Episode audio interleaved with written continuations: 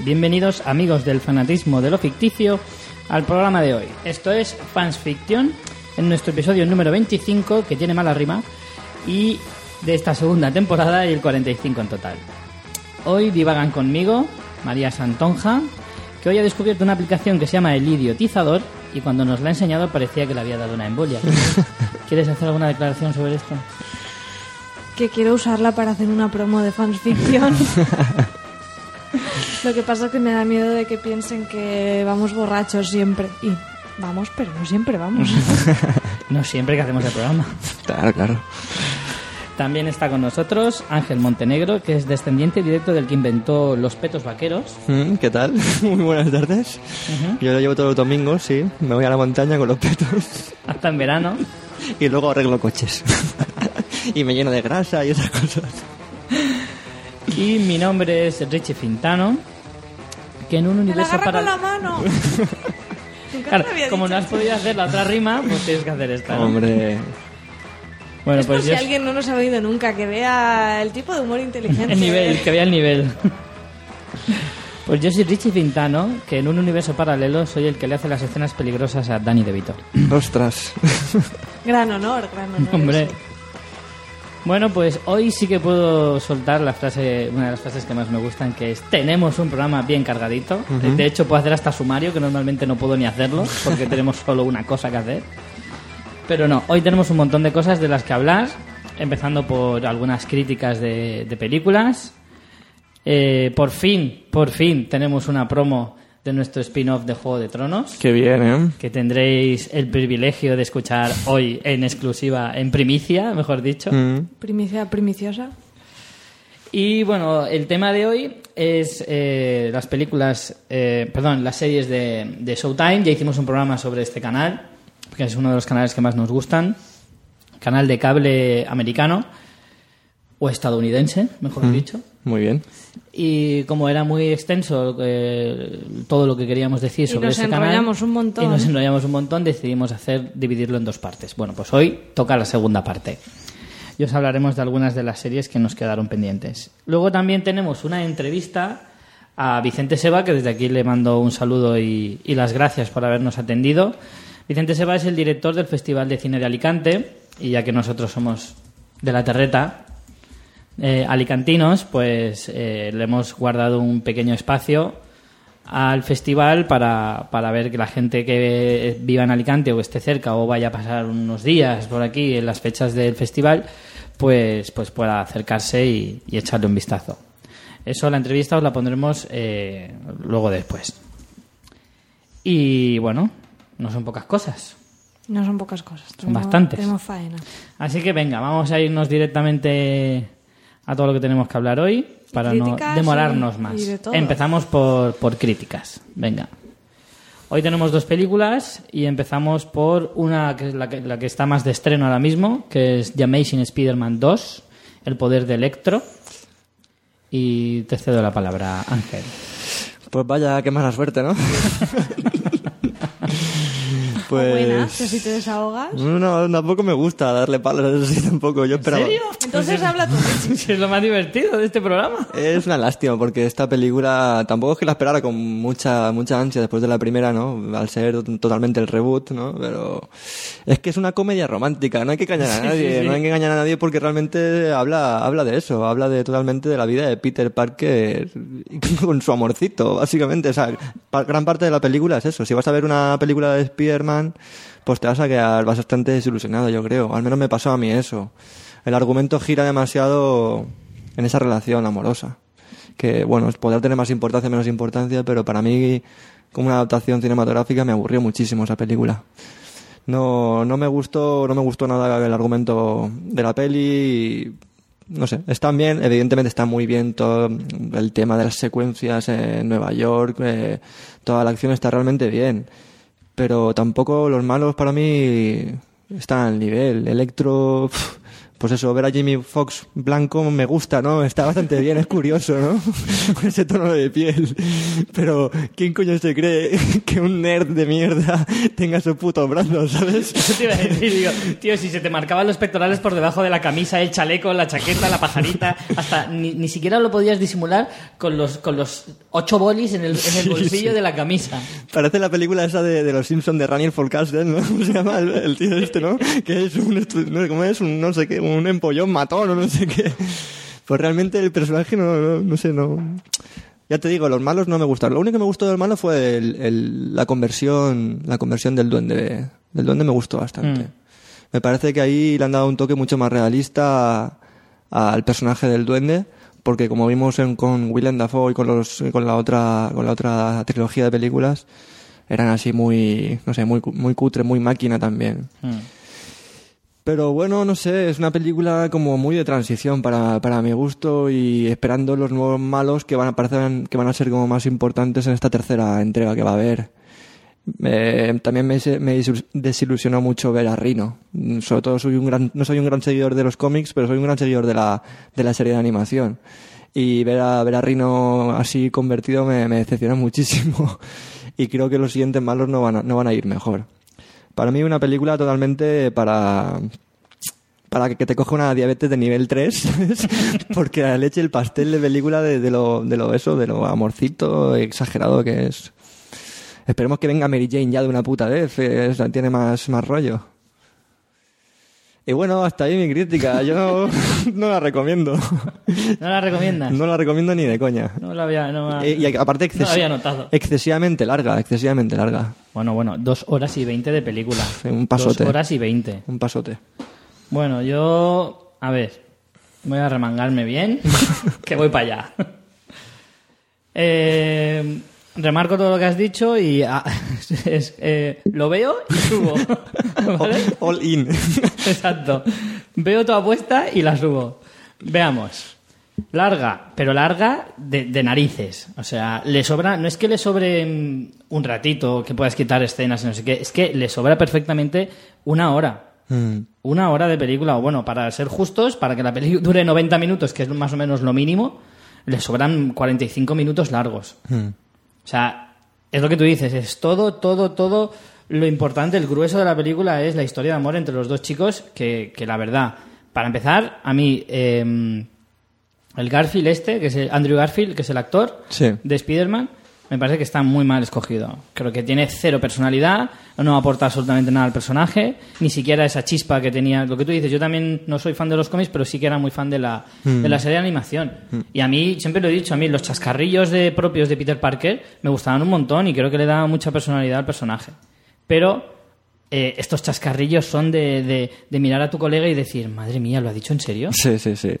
Cosas así, o sea, nos reíamos de la saga de San Raimi, yo sobre todo, eh, sobre los chascarrillos de, de- de- del actor, pero me cago en la mar. O sea, este no se queda, no se queda atrás, ni mucho menos. Luego, em, la trama. La trama es, o sea, perdón, la acción. Las acciones, de- las, las escenas de acción, que es donde más se tiene que, que ver el, el- el presupuesto, donde más se tiene que lucir la película, se queda demasiado escasa. Se queda muy escasa, no hay ninguna escena de, de- A mí no me importa que una película de este tipo, ¿vale? Su historia sea un poco más floja si se compensa con las escenas de acción. Claro. Si a mí las escenas de acción me hacen botar en el asiento, me da un poco igual que luego los diálogos sean un poco más rancios. Entonces Sí. es que los diálogos son, son, vamos, lo más rancio que he visto desde que encontré un filete de la semana pasada en mi nevera. Y encima las escenas de acción me hacen bostezar porque es que nunca, o sea, hacía muchísimo tiempo que no me entraba sueño en una película de acción como esta. Pero Sí, sí. sueño de verdad, de que me estaba aburriendo, de que estaba deseando que acabara la película. Sí, a mí me pasó lo mismo. Me pasó exactamente lo mismo. La vimos juntos, estábamos los dos al lado y Sí, estábamos, estábamos o sea- deseando que acabara. En plan, Dios mío, esto sigue, sigue todavía. Yo que soy además, yo soy muy partidario de las películas largas. A mí me gustan Mm. las películas largas. No tengo ningún problema en que ahora se ponga de moda que las películas, así como a María no le gusta nada, a mí que las películas duren más de no dos horas no me supone ningún problema. En una peli de acción, incluso si me dices que es comedia romántica, lo veo un poco gratuito, no sé. No, digo que en este caso, en este caso Es sí que que, me mayoría- sobra, me sobra mucho, un Bueno, es que tercio si de- me del metraje. 2.20 me parece una barbaridad, pero incluso muchas que, que, que duran dos horas con 15 minutos menos serían mejores Sí, películas, muchísimas sí. pelis. Yo es que siempre que puedo voy a hacer apología de eso aquí. El tema de los personajes, eh, también estoy de acuerdo en que, bueno, de, de Peter Parker ya he hablado, pero los malos. Eh, Jamie Foxx, o sea, yo creí que estaba viendo una parodia de Spider-Man. Sí, sí, sí. sí. Parecía el típico sketch de programa nocturno de late night americano, Sí. ¿sabes? Que te montan ahí la escena y que te imagin- te ves al actor mm, todo enorro, todo así grandote, super cachas, haciendo de nerd para hacer la coña. Sí. Pues yo al principio de la película ves a, a Jamie Foxx con los dientes donde podía aparcar un tráiler y, y encima Las gafas, las gafas eh, así el engominado más ese. con los topicazos, o sea, Sí, con sí, el sí. topicazo más grande que si el esparadrapo en el entrecejo, que si los bolis en la camisa, el pelo mal peinado, así grasiento y medio calvo. Mm. En serio, en serio. A mí la primera no me gustó mucho. A mí cuando la gente me compara, es que si la comparas con las, con las tres anteriores, eh, la película es buena. No, no te equivoques. Las películas anteriores son una mierda. Esta es menos mierda, pero no deja de ser una mierda. No sé, a mí, a mí es que realmente es eso, el personaje de Spider-Man es realmente lo, lo importante de, esta, de, las, de las dos bueno, de las dos sagas.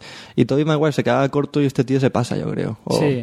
A nivel de, de, de personaje, ¿no? Lo veo como, por ejemplo, muy destacable, ¿no? El cambio de, en Spider-Man 3, ¿no? Eh, La anterior saga, cuando Peter Parker, ¿no? Está poseído por, por Venom, ¿no? Sí. Que se pega unas, unas, unas flipadas que dice, pero este quién es, no le pega nada a Tobey Maguire. Todos, Pues eso- todos tenemos en la memoria, Sí. por desgracia, porque todos, a muchos nos gustaría borrarlo, ese bailecito al salir de... Ya te digo. Buah, madre mía.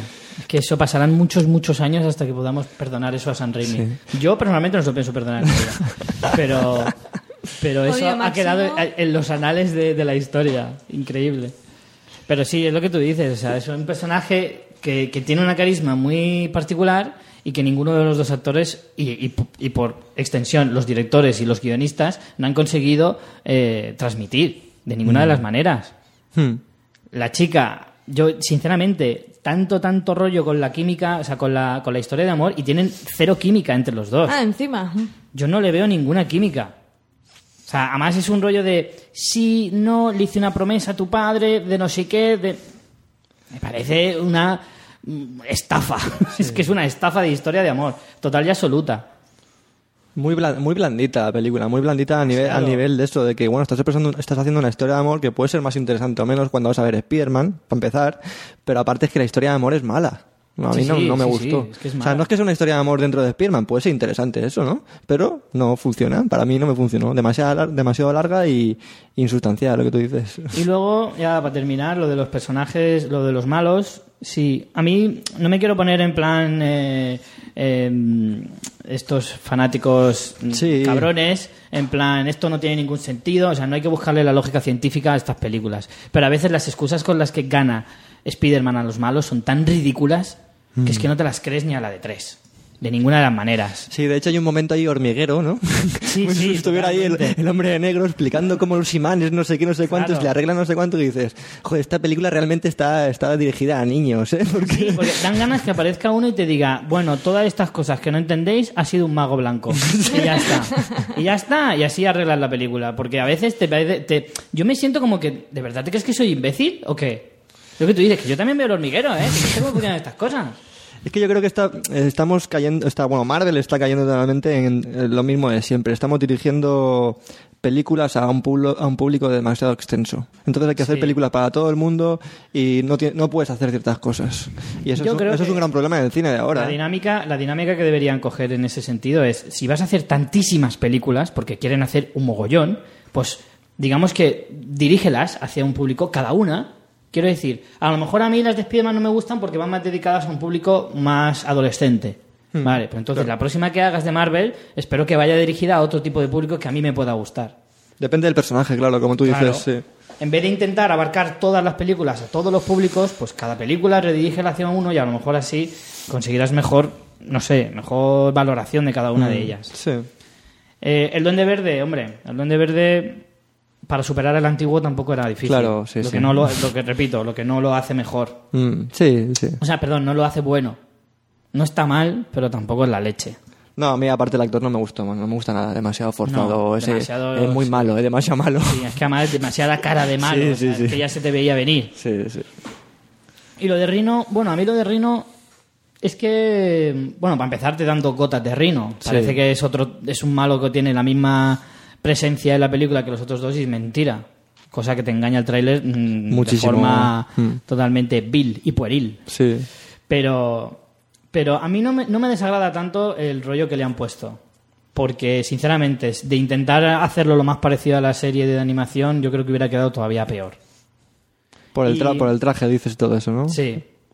Ah, pero a mí, a mí que, que sea... Que tampoco quiero decirlo, pero como lo han hecho no, no me gusta. A lo mejor un híbrido, no sé. Porque tampoco se- estoy diciendo se- que sea un es tío. Que se desmarca demasiado de la realidad. Claro, pero muchísimo. Pero, pero bueno, yo es que el- creo que la realidad igual hubiera sido casi peor. Seguramente. Pero eso no es, fíjate que es una de las cosas que creo que más han criticado de la película y creo que en ese caso yo no estoy de acuerdo. Mm. Y luego además Era un Power Ranger, tío. A mí me parecía un Power Ranger. un poco, un poco. Power Ranger.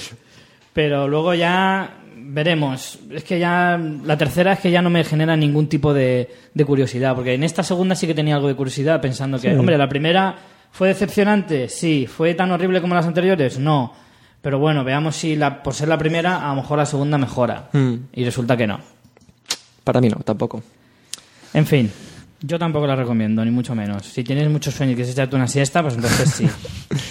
Y un detalle importante, ¿no? Cuando acaba la peli, que esperamos que acabara todos los títulos de créditos, la escena esta extra que hay, ¿no? A veces, de Marvel, pues fue realmente extraño porque fue como un tráiler de X-Men. Es que yo he leído sobre eso y hay una explicación sobre eso.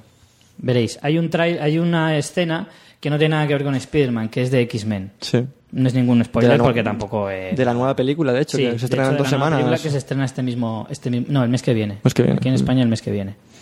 Eh, resulta que la movida es que Mark Webb, que es el director de la, de la película de Spider-Man, tenía un contrato con, creo que es la Fox, que es la que tiene... Es que los que tienen los derechos de... Aunque sean los dos personajes, tanto los de X-Men como los de Spider-Man, sean de Marvel, Sony tiene los derechos de Spider-Man y creo que es la Fox, si no me equivoco, los que tienen los derechos de la Fox o la Warner, ahora mismo no me acuerdo. Eh, los que tienen... No, perdón, la Warner no puede ser, porque la Warner tiene los derechos de DC. Es la Fox, es la Fox. Tiene los derechos de X-Men, ¿vale? Entonces, la Fox tenía un contrato con Mark Webb para dirigir alguna, una de las películas de... creo que era de, de X-Men. Y resulta que rompió ese contrato para irse a dirigir Spider-Man. Entonces, para no interponer una demanda y todo ese rollo, les, les propuso la Fox a Sony el, vale, no te demando por haberme quitado al director, entre comillas, pero me vas a hacer publicidad gratis de mi película. Ah, vale, y por vale. eso puso el tráiler. Es, una es un mini tráiler de, de a lo mejor no creo que no llega un minuto. Mm, Es una secuencia de, una- de la película. Sí, de sí, hecho, no, no es que o sea, no está montado, es una secuencia literal. Sí, sí. Es como Extraída. cualquier escena de estas que se pone al final de los créditos Claro. y todas las pelis de Marvel, Mm. Pues, pues es lo mismo, pero esta vez es de eso. Y la posibilidad esa que decía, no sé dónde lo leí o me le dijeron que se, cruz- se cruzaran, ¿no? Spider-Man con Yo creo que eso no, No va a llegar pasar, nunca ¿no? a pasar. No. Porque, como decimos, como los derechos son de distintas compañías, Mm. tendrían que asociarse, repartirse los beneficios, etcétera, y no son muy dados a hacer esas cosas. Mm, entiendo. Yo creo que eso es un bulo. O sea, son rumores que se han dicho, incluso los propios actores, creo que le han preguntado a, a- a Hugh Jackman y a Andrew Garfield, el de Spider-Man, que les han preguntado en alguna entrevista o algún evento de estos, ¿qué te parecería a ti? No sé qué, y todos han dicho, hoy sí, sería fantástico y genial, pero de ahí a que pasara, yo creo que no va a pasar. Mm. Pero bueno. Y tampoco creo que interese mucho, sinceramente. sí. También te lo digo. ¿Cómo está el nivel? Veremos. Bueno, pues acabamos aquí con Spider-Man. Y... Entonces la recomiendas, ¿no, Richie? Yo sí, ya os lo he dicho. Si no tenéis nada que hacer una tarde y queréis echaros una siesta, pues adelante. La otra película es un poquito más. es menos reciente, pero también es, de- es del año pasado. Es española y es Tres bodas de más. Sí. María. Pues a mí me decepcionó un poco esta peli y no vamos a hablar bien. Eh, sí que es verdad que me reí, pero creo que es muy, muy insulsa. También creo que estoy. Mira que soy muy fan de Inma Cuesta, más fan aún de. Berto Romero. No, bueno, sí, de Berto Romero y sobre todo de Kim Gutiérrez y. No por nada. No por nada, pero. Aquí en joder, Gutiérrez me lo tiro. Mira, eso sería una buena recomendación. Los Border Boys. Pero, ¿qué pasa? ¿Que no hay más actores para hacer comedia en España? Es como...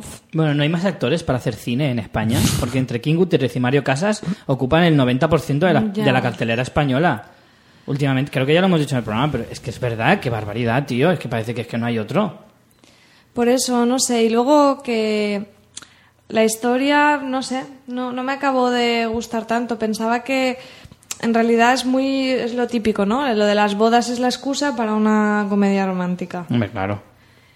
Y no me, no sé, no me pareció tan graciosa. Luego me pareció que tenía unas... que un- no tenía un tono muy claro, porque es como una comedia más blanca y de repente hay un momento en que, bueno, para los que lo hayáis visto, la chica que sale con silla de ruedas cuando se explica en flashback cómo se queda en silla de ruedas es una barbaridad a lo peli de torrente que no te va para... O sea, que no es que me parezca mal, pero que desentona un montón con, con el tono de la peli que has visto y es como... ¿Y esto? Tiene un par de, tiene un par de como de ramalazos escatológicos. Sí, que no, que no eh, en esa, en esa misma boda está lo Sí. de la chica y el- pero que no te viene como a cuento que como te quedas como diciendo, ¿y esto ahora? No sé.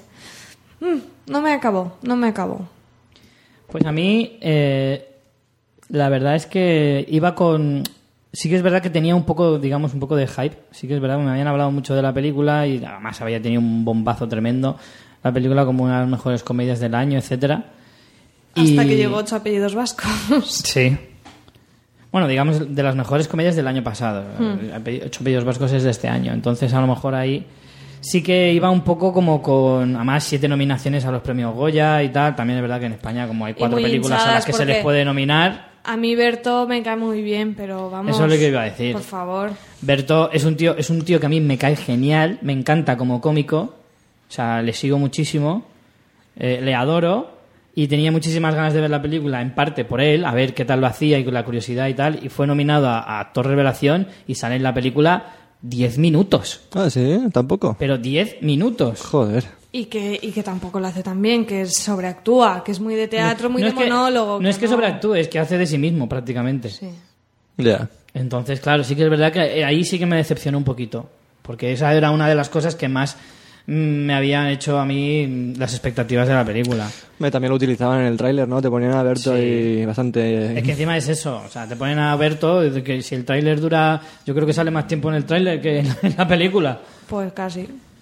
Y, y bueno, no sé, la película, eh, o sea, el tono de la comedia es lo que tú dices, sí que es verdad que de vez en cuando como que, que- que pierde un poquito el, el tono, porque no queda muy claro, unas veces es una comedia mucho más suave y de repente te sueltan unas barbaridades que te quedas, ostras, por dónde ha salido. O sea, eso, Y que a mí no me parece mal que lo hagas, pero tienes razón Pero lo María. hacen dos momentos, o sea, no es que- Hazlo toda la película Claro, o no que lo hagas en toda la película, porque si no es eso, desentona un Sí. poco, desentona. Sí, a mí eso me falló bastante. Y luego, que me cuesta, creo que el personaje ese no está nada definido, o sea, no, no la entiendo.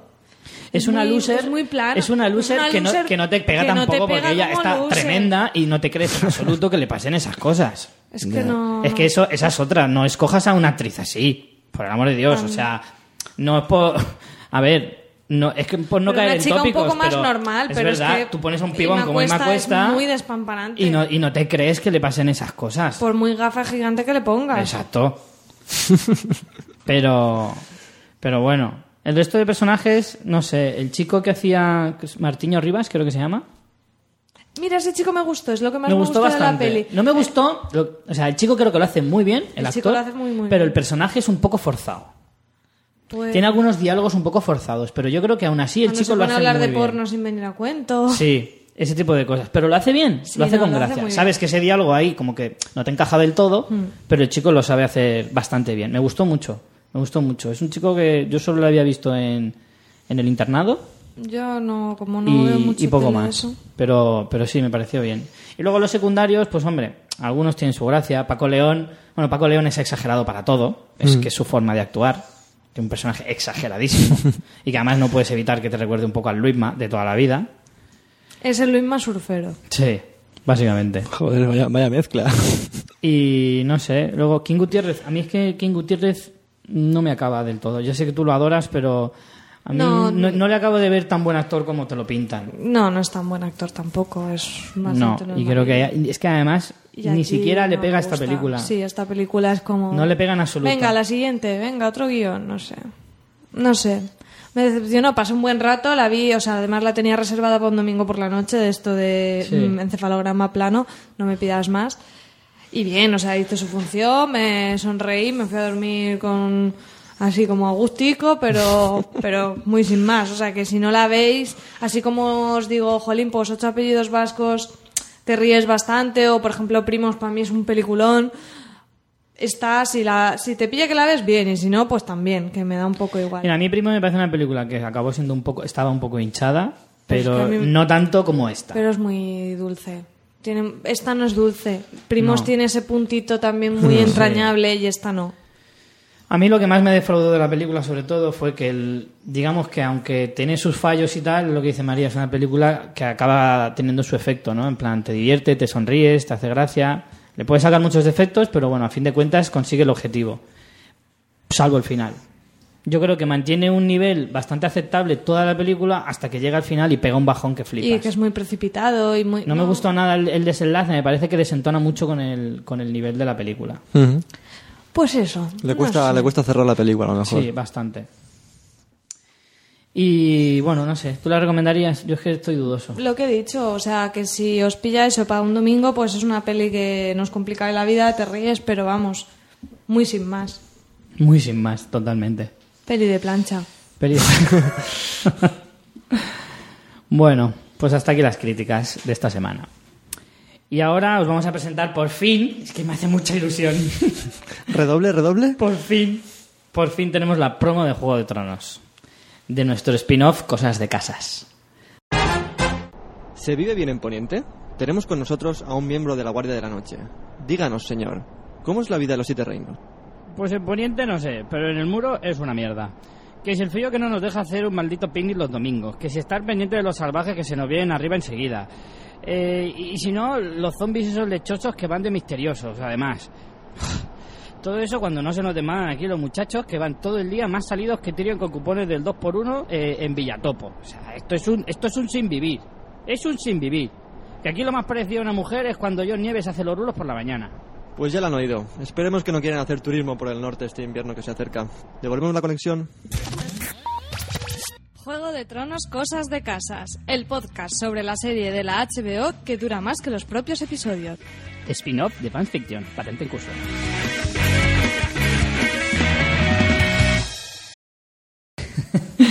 de Juego de Tronos y tenemos una segunda promo que ya os la pondremos la semana que viene.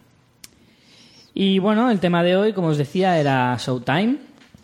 Ya os hablamos de las series principales en el capítulo eh, que hicimos allá por febrero.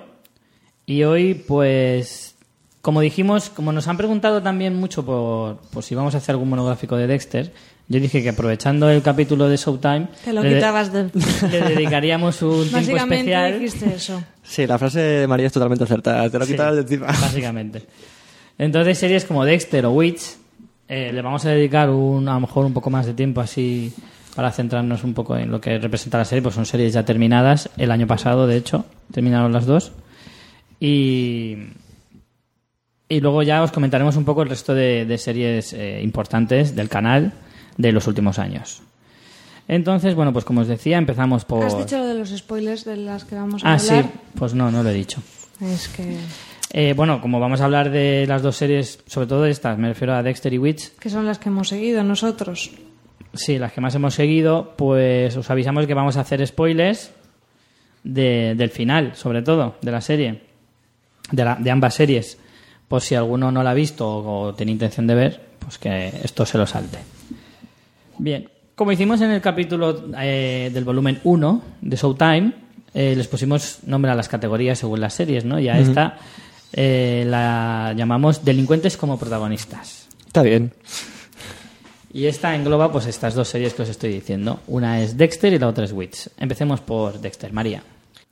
Bien, pues Dexter, como decíamos, es una de las series que hemos seguido, al menos Rich y yo, sí que la hemos visto completa. Ángel creo que no has visto, pero nada. ¿o? He visto dos capítulos hace un ¿no? montón de tiempo y no, no, no la seguí. Bueno, pues esta serie se estrenó en el 2006, tuvo ocho temporadas y terminó el 22 de septiembre del año pasado. Todo se pasa el 22 de septiembre. El- en el Sí. programa anterior de Friends hablamos del estreno de Friends que fue el 22 de septiembre. ¿Serendipias? No estoy seguro, que terminó ese día. Eh, según Wikipedia, sí. Es que yo recuerdo, recuerdo que, que ocurrió una cosa mágica en mi universo seriéfilo. Ya sabéis cómo soy yo con esas cosas de fechas y mierdas. Ujú. Y se me, juntaba, se me juntó el último capítulo de Dexter con el último capítulo de Breaking Bad. Ostras. En el mismo día. Qué fácil decisión. Sí, sí. No, la decisión era muy sencilla, pero era. Si yo iba a ver los dos capítulos igualmente. Pero era como. El universo, o sea, se ha juntado para que dos series que llevo tantísimo tiempo viendo.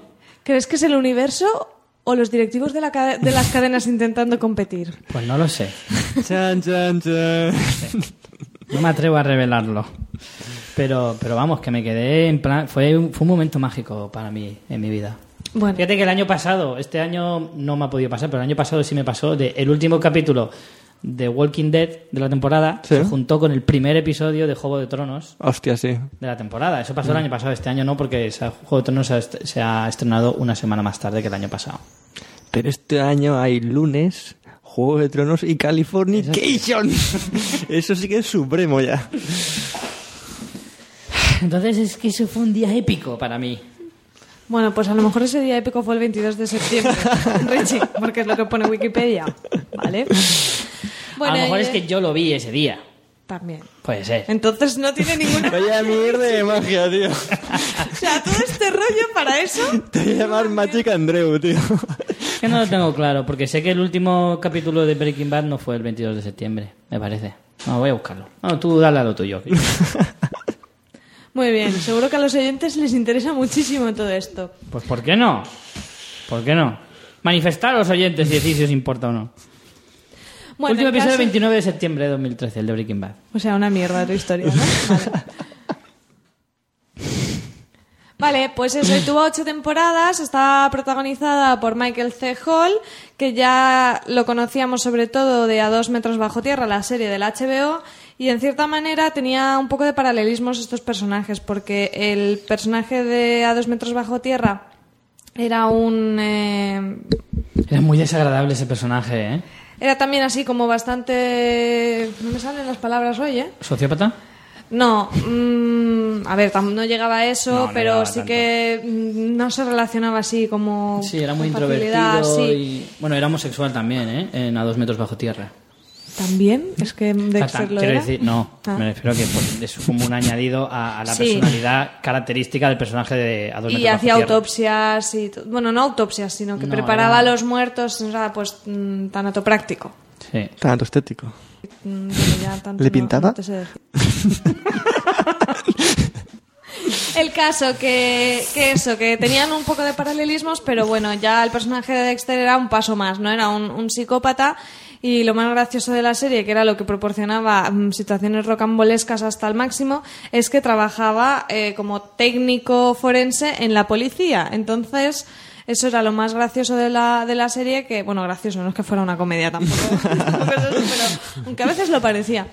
Y bueno, eh, como os digo, tuvo ocho temporadas. Al principio tuvo muy, muy buenas críticas. O sea, al inicio de esta serie estaba muy bien valorada y realmente tuvo unas temporadas muy buenas, pero ya luego se le fue la pinza, empezaron a meter malo de plastiquete y historias que no tenían ni pies ni cabeza. Mm, Yo lo tengo muy mezclado en mi cabeza porque yo me casqué las ocho temporadas en dos meses Ole tus huevos ahí. Y era una época difícil de mi vida y Está claro. y nada, así, así me quedé. Entonces mezclo un poco temporadas, pero bueno, si queréis podemos repasar un poquito. eh, pues yo te las puedo decir, porque yo sí que me acuerdo. Sí, bueno, eso. El personaje principal era Dexter, de lo que os digo, era un psicópata que, o sea, sí, un psicópata que tenía un código para que le había enseñado su padre, que era policía, para que así matara a gente que se lo mereciera y que huía de la, que se libraba de la justicia. Entonces él como que así satis- eh, veía satisfechos sus instintos asesinos y a la vez era bueno para la sociedad. Una cosa muy bonita. Luego teníamos el personaje de la hermana, Debra, que creo que es el personaje que más tacos suelta, suelta en la televisión. Históricamente. Yo creo que seguro. creo que incluso lo hacían aposta, decir, como esto es el cable, ¿qué podemos decir? Muchos tacos, pues vamos a decir muchos tacos. Si puedo decir buenos días, ¿por qué no voy a decir hostia, joder? Sí. Buenos días. Pero a mí me, me gustaba bastante el personaje. Creo que tú la odiabas a Debra. Al principio, a ver, al principio de la serie, eh, bueno, en realidad es que odiaba a todos. ¿Para qué te voy a engañar? Y es que, a ver, yo empecé a ver la serie porque, joder, la premisa de, de la historia Sí. es muy buena. Y dices, "Hostia, un, un, un forense que es asesino en serie y que es la última persona de la que se podría sospechar para ser tan, tan bestia y tal. Y encima con un código y todo eso, que al principio el código parece muy interesante, pero como van pasando las temporadas te van diciendo, bueno, ya lo del código ya huele, ya huele máquina. Eh, entonces es como que eh, al principio, o sea, yo empecé a ver la serie por eso, ¿no? Pues la premisa era muy buena y tal. Pero siempre me he quedado con la sensación de que esta serie se podía haber hecho mejor. Yo creo que las historias se podían haber... eh, los, los personajes, sobre todo, se podían haber detallado mejor. Porque la mayoría de los personajes no hay ninguno que realmente mm, te llame, ni siquiera el propio Dexter, al menos para mí. Esta serie, por ejemplo, hasta su cuarta temporada, ¿vale? Cuando llegó al Ecuador de, de su, de su vida, eh, estaba entre las mejor valoradas de la de- del cine, o sea, perdón, de la televisión en general. De hecho, tú veías encuestas en, en internet, mejores personajes, las mejores series, y siempre tenías a Dexter entre las tres o cuatro primeras. Siempre. Joder. Pero yo, bueno, ya entonces no estaba de acuerdo, pero después de la, eh, a partir de la quinta temporada es verdad que pegó un bajón descomunal.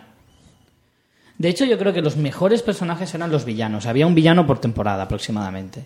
Y yo creo que los que mejor definido estaban y los que más personalidad tenían eran los eran ellos. ¿No crees, María?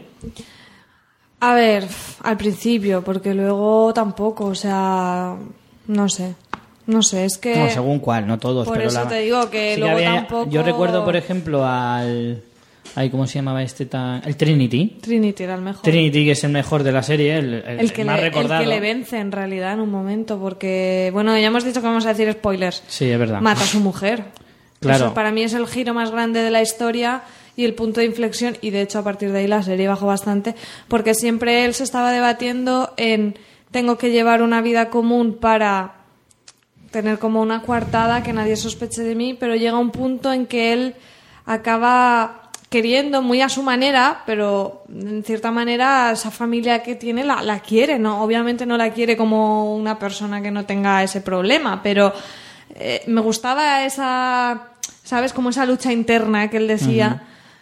Y, y- y de hecho se nota un montón cuando Trinity mata a su mujer, que me pareció un giro genial de guion. Sí, sí. Eh, el cómo eso, jolín, que le, que le afecta realmente, ¿no? Y no sé. Sí, él eh, durante toda la serie quiere hacer, eh, quiere- se quiere hacer ver que tiene una lucha interior consigo mismo, ¿vale? En plan, él sabe que es de una determinada manera, pero que no encaja en la sociedad y tiene que buscar la manera de que o no se note o, o aprenda a ser normal.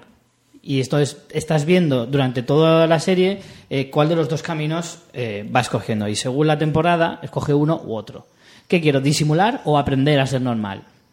Entonces, ahí va un poco yendo de un lado a otro. Justo, de hecho, Trinity estamos hablando que es la cuarta temporada. Es Claro, justo. Justo la mitad. Es que es un punto de inflexión en la Aunque serie. no te creas, porque en la tercera era el, el Oscar Pardo este, Sí. Prado, Horroroso. que era muy malo también. Horroroso. En la Pero malo, primera- malo, no de que fuera malo el personaje, No, sino no. que era malo de aburrido, de, Todo, que, sí, esa de que el trama- nivel era malísimo, bajísimo. En la primera era el asesino del camión de hielo, que luego fue el hermano de Dexter, que esa trama estuvo súper guay. Y Claro. como además eso estaba ligado con Debra, esa estuvo muy bien. En la segunda, Doux, Dous, bueno, que era el único que que sospechaba, de él. sospechaba de él desde el primer momento. Dous y Laila. Laila se llamaba, ¿verdad? A ver, que lo miren. Que Laila es un personaje que, que a mí también me gustó mucho porque le hizo tambalearse un poco su vida, eh, su vida familiar, su vida formal, su, digamos, su vida, la buena, ¿vale? La, la que se separaba de, de- del asesino. Y entonces, eh, Laila le desestabiliza muchísimo y además acaba, bueno, es Laila la que acaba matando a Doux. Doux era un compañero suyo de. Bueno, es que si estamos haciendo spoilers es porque la gente la ha visto. No hace falta explicar quién es. Eh, Doux, claro, cuando se lo carga, ahí vemos un poco que, que Que Dexter también, ahí en ese momento yo vi que sí, le tenía cierto atirria a Dogs, pero sabía que no lo podía matar porque sí, porque no tenía ninguna justificación Claro. para matarle. Porque ahí y eso iba en contra de su código. A mí me gustó mucho, sobre todo eso, la primera y la segunda temporada. El inicio de la segunda temporada me gustó mucho porque en la primera temporada nadie, él no está para nada en el punto de mira. Y el inicio de la segunda temporada es cuando descubren todos los cadáveres. Sí. En- en- No, eso es en la tercera, creo. ¿Es en la tercera, seguro? Yo creo que sí, cuando Dogs ya ha muerto, que es cuando entonces él piensa que le puede echar la culpa a Dogs y, pone, y usarlo de cabeza de turco para que no le pillen a él. Yo creo que es en la tercera, que es cuando aparece la gente del FBI, Sí, aparece la gente del FBI. que es, es, el que inicio de la tercera. el señor este Puede mayor... ser que sea. Sí, sí, que lo hace muy bien. No, no, perdón, el, el es- agente del FBI no, sale en la cuarta temporada buscando a Trinity. Ay, ves, es que como lo vi todo muy seguido, lo mezclo. El caso, no sé si es la segunda o la tercera, hasta ese momento, vale, le podían pillar como quien dice con las manos en la masa, pero él es muy cuidadoso y si no le pillan en el momento es difícil como si dijéramos que le pillen. Pero ese inicio de temporada es justo que se descubren todos los cadáveres en, en el agua. Sí. Y ese momento que él tiene la adrenalina esa, me, me pareció un inicio buenísimo de temporada y me, me gustó muchísimo porque fue como un giro, como de decir, ¿sabes? Como en el circo, ¿no? Como, y ahora un poco más complicado. Y eso me gustó mucho, pero claro, si estamos hablando, no recordamos bien si la segunda o la tercera, aguantar eso después cinco temporadas, pues pasa lo que pasa, que al Claro. final se salía, vamos, era en plan, estoy asesinando al presidente mientras hace un discurso y me libro. Eh, no. ¿Sabes? Claro, no, claro. eso no pasó, pero... Al Te principio... quiero decir, al principio está bien, pero claro, ya cuando llevas cinco años con esa cantinela, pues es que ya no es creíble para nada porque tienes que ir cada vez dando, dando más vueltas, dando más vueltas. Y ya la última temporada era un despropósito, o sea, había historias de los secundarios que no iban a ningún sitio. Masuka, que me hacía mucha gracia, pero ¿qué pintaba la trama de la hija? Que me Oh. expliquen la trama de la hija Madre esa. mía. ¿De- ¿Por qué? Pero tenemos esa trama y tenemos un millón Pero de tramas que más la- que no tienen bueno, nada que ver. Esto luego vendrá por algún lado y acaba la serie y dices, ¿y esto? Para mí esa para fue la más desconcertante Para de todas. rellenar. Bueno, ¿La de Masuka? ¿Esa? tenemos a, a Ángel que se casa con la Gerta, que Ah, no, sí, no pegan ni con cola. La Gerta tenemos toda la ¿eh? movida de Queen, que ahora te quiero, ahora no te quiero, ahora sí te quiero, ahora no te quiero. Eso con Debra. Sí, yo creo que esta serie que encima, hoy soy corrupto, secundaria- mañana soy un crack. Sí. Luego soy corrupto otra vez porque me lío con una prostituta y luego vuelvo a ser otra vez. Venga, hombre. Eso es lo que más le fallaba a los secundarios, exceptuando a Debra, que bueno, que es que sí que es verdad que era bastante inestable, pero aún así la veo la más coherente dentro de su las cosas que hacía el personaje. Que también le había mirado un tuerto, ¿eh? Sí, la, la- Pues le pasa de todo. Le pasaba de todo súper culebronero, pero como, como personalidad la veía más coherente que los demás que hacían cosas que dices, ¿y estos personajes? Debra pega mucho en Anatomía de Grey. Porque le pasa de todo siempre. Bueno, y el momento estoy enamorada de mi hermano, what the fuck. Buah, eso fue bestial. Además que hay, ahí hay un puntito de, de morbo, porque resulta que Debra, el personaje de Jennifer Camp- Carpenter, que se llama, estuvo casada con Durante la serie. durante la serie Se con casaron Michael y C. se Hall, divorciaron. y se divorciaron durante la serie. O sea que la serie no había terminado y todavía seguían ah, eh, con Actuando, este. sí. Sí, sí, sí. Bueno, aparte también hay que decir que, que Michael C. Hall tuvo un cáncer. Eso no lo sabía yo. Sí, tuvo un cáncer que... No, creo que sí que lo sabía. Es que es el Alzheimer. que le afectó al sistema linfático y Pero está recuperado. sí sí se recuperó completamente pero creo que llegó a estar bastante bastante jodido Yo creo de hecho que la él- serie peligró durante una temporada y Él es la serie y él está a la altura. O sea, a mí me parece que hace una interpretación increíble y que es una pena eso que la serie pues haya yo acabado creo que está siendo... un poco sobrevalorado sinceramente A lo mí digo. no, a mí me parece que él lo es todo y es el, el que lo aguanta, pero me parece eso, que los secundarios no están para nada trabajados y no creo que sea problema de los actores, no son malos actores, yo creo que el reparto eh, son buenos, pero que hacen que, es, que los guiones, pues eso es muy, muchas veces que no tienen ni pies ni cabeza.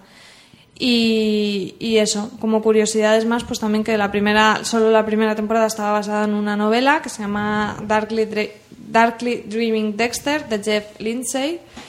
Y en cuanto a premios, eh, pues bueno, eh, tuvieron varios, varias nominaciones a, a Michael C. Hall, incluyendo Globo de Oro. Lo que no sé, creo que no ganó.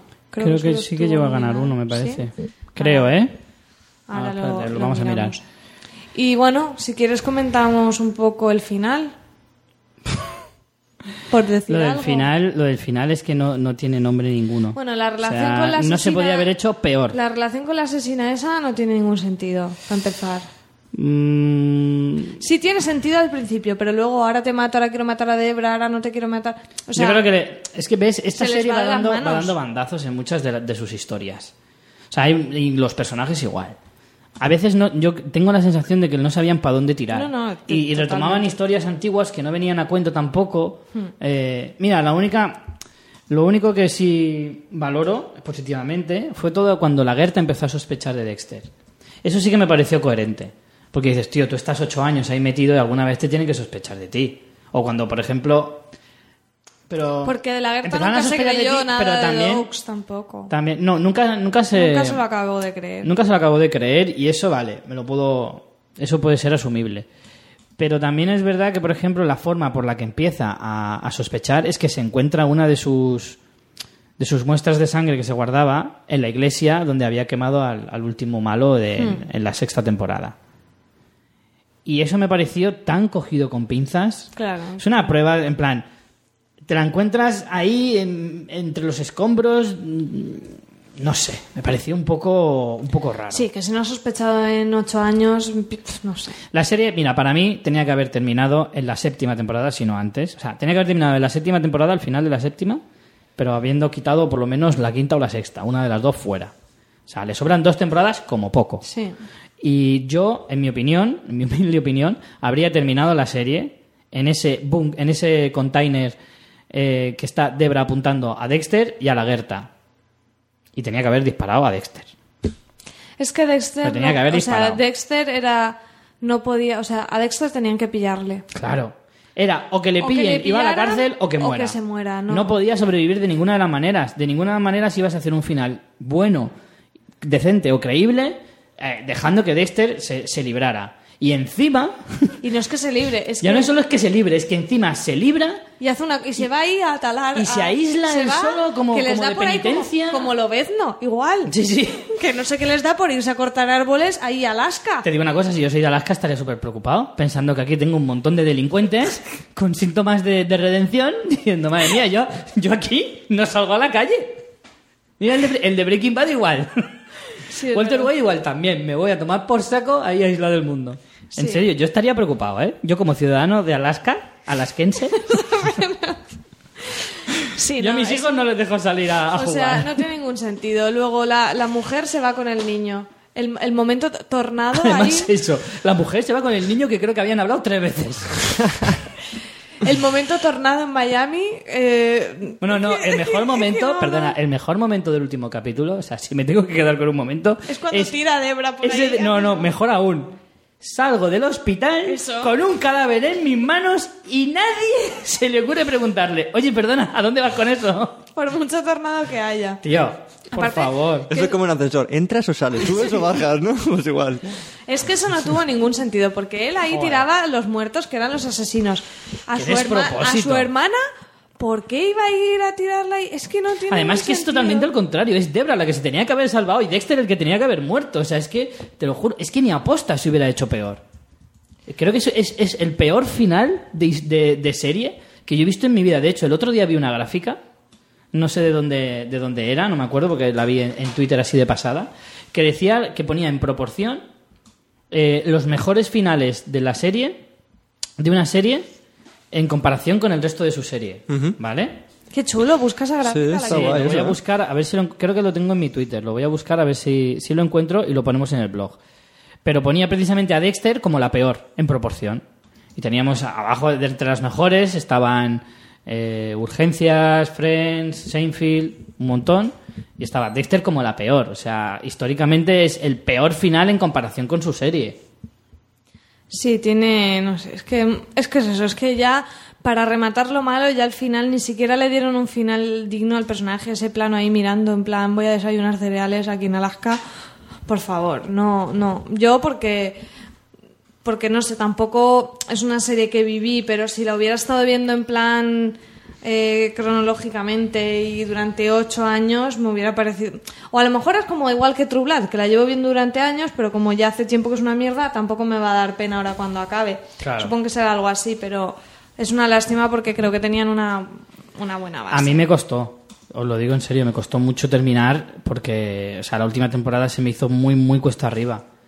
Yo tengo Yo, una, una de que mis... el último episodio lo vi tuiteando y mirando no sé quién en- o sea sabes que no estaba ni siquiera prestando toda la atención Una de mis reglas de seriefilo es cuando empiezo una serie, mm, si voy, si ya he visto más de dos temporadas, ya me la tengo que terminar, aunque dure 35. pues si es Doctor Who no te la empieces Star No, no, es que yo cuando llega la segunda temporada ahí tomo una decisión. ¿Sigo viéndola o llega no un sigo momento en viéndola? tu vida Exacto. Ves a Richie con una con una calavera en la mano seguir o no, o no seguir. seguir. Y entonces, claro, con esta serie ya yo me la hubiera dejado perfectamente en su quinta temporada, cuando ya me... Porque además es una serie que realmente nunca me gustó, o sea, es que nunca me llegó a enganchar del todo. es como Girls que la estás viendo un poco así Pues ¿no? sí, un poco sí. Y ya un día, igual que hoy os explico por qué veía Dexter, pues algún día explicaré por qué veo Girls.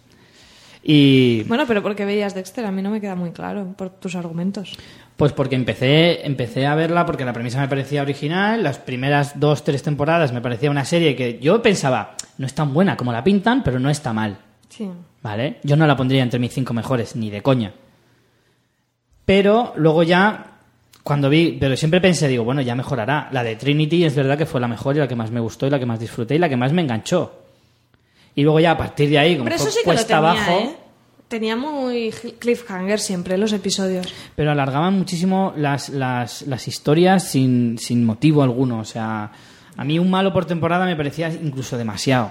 Es 12 que era de- episodios de- dedicados a conseguir a atrapar a un tío cuando sabes que al final lo iba a atrapar, la única que realmente te dejó un poco así fue esa, la cuarta, porque acabó con un giro de guion bestial. ya Y porque es verdad lo que tú dices, al final es la única en la que de, de verdad veías a Dexter derrotado. Pues eso, Ángel, ¿te ha dado ganas de verla? No.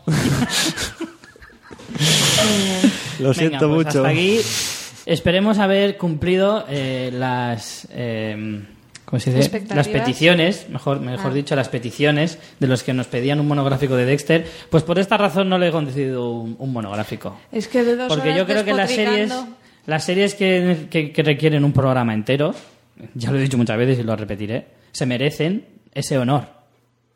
Y no, y no creo que podamos dedicarle una hora y media a, a Dexter, ni de Fly. ¿Y de cómo conocí que al final qué? Estoy totalmente en desacuerdo en Yo hacerlo. no Porque sé. es una serie a la que, por la misma razón, le sobran de las nueve temporadas que lleva, le sobran como tres o cuatro. Y con esa premisa, mm, de ninguna manera te voy a dedicar un monográfico.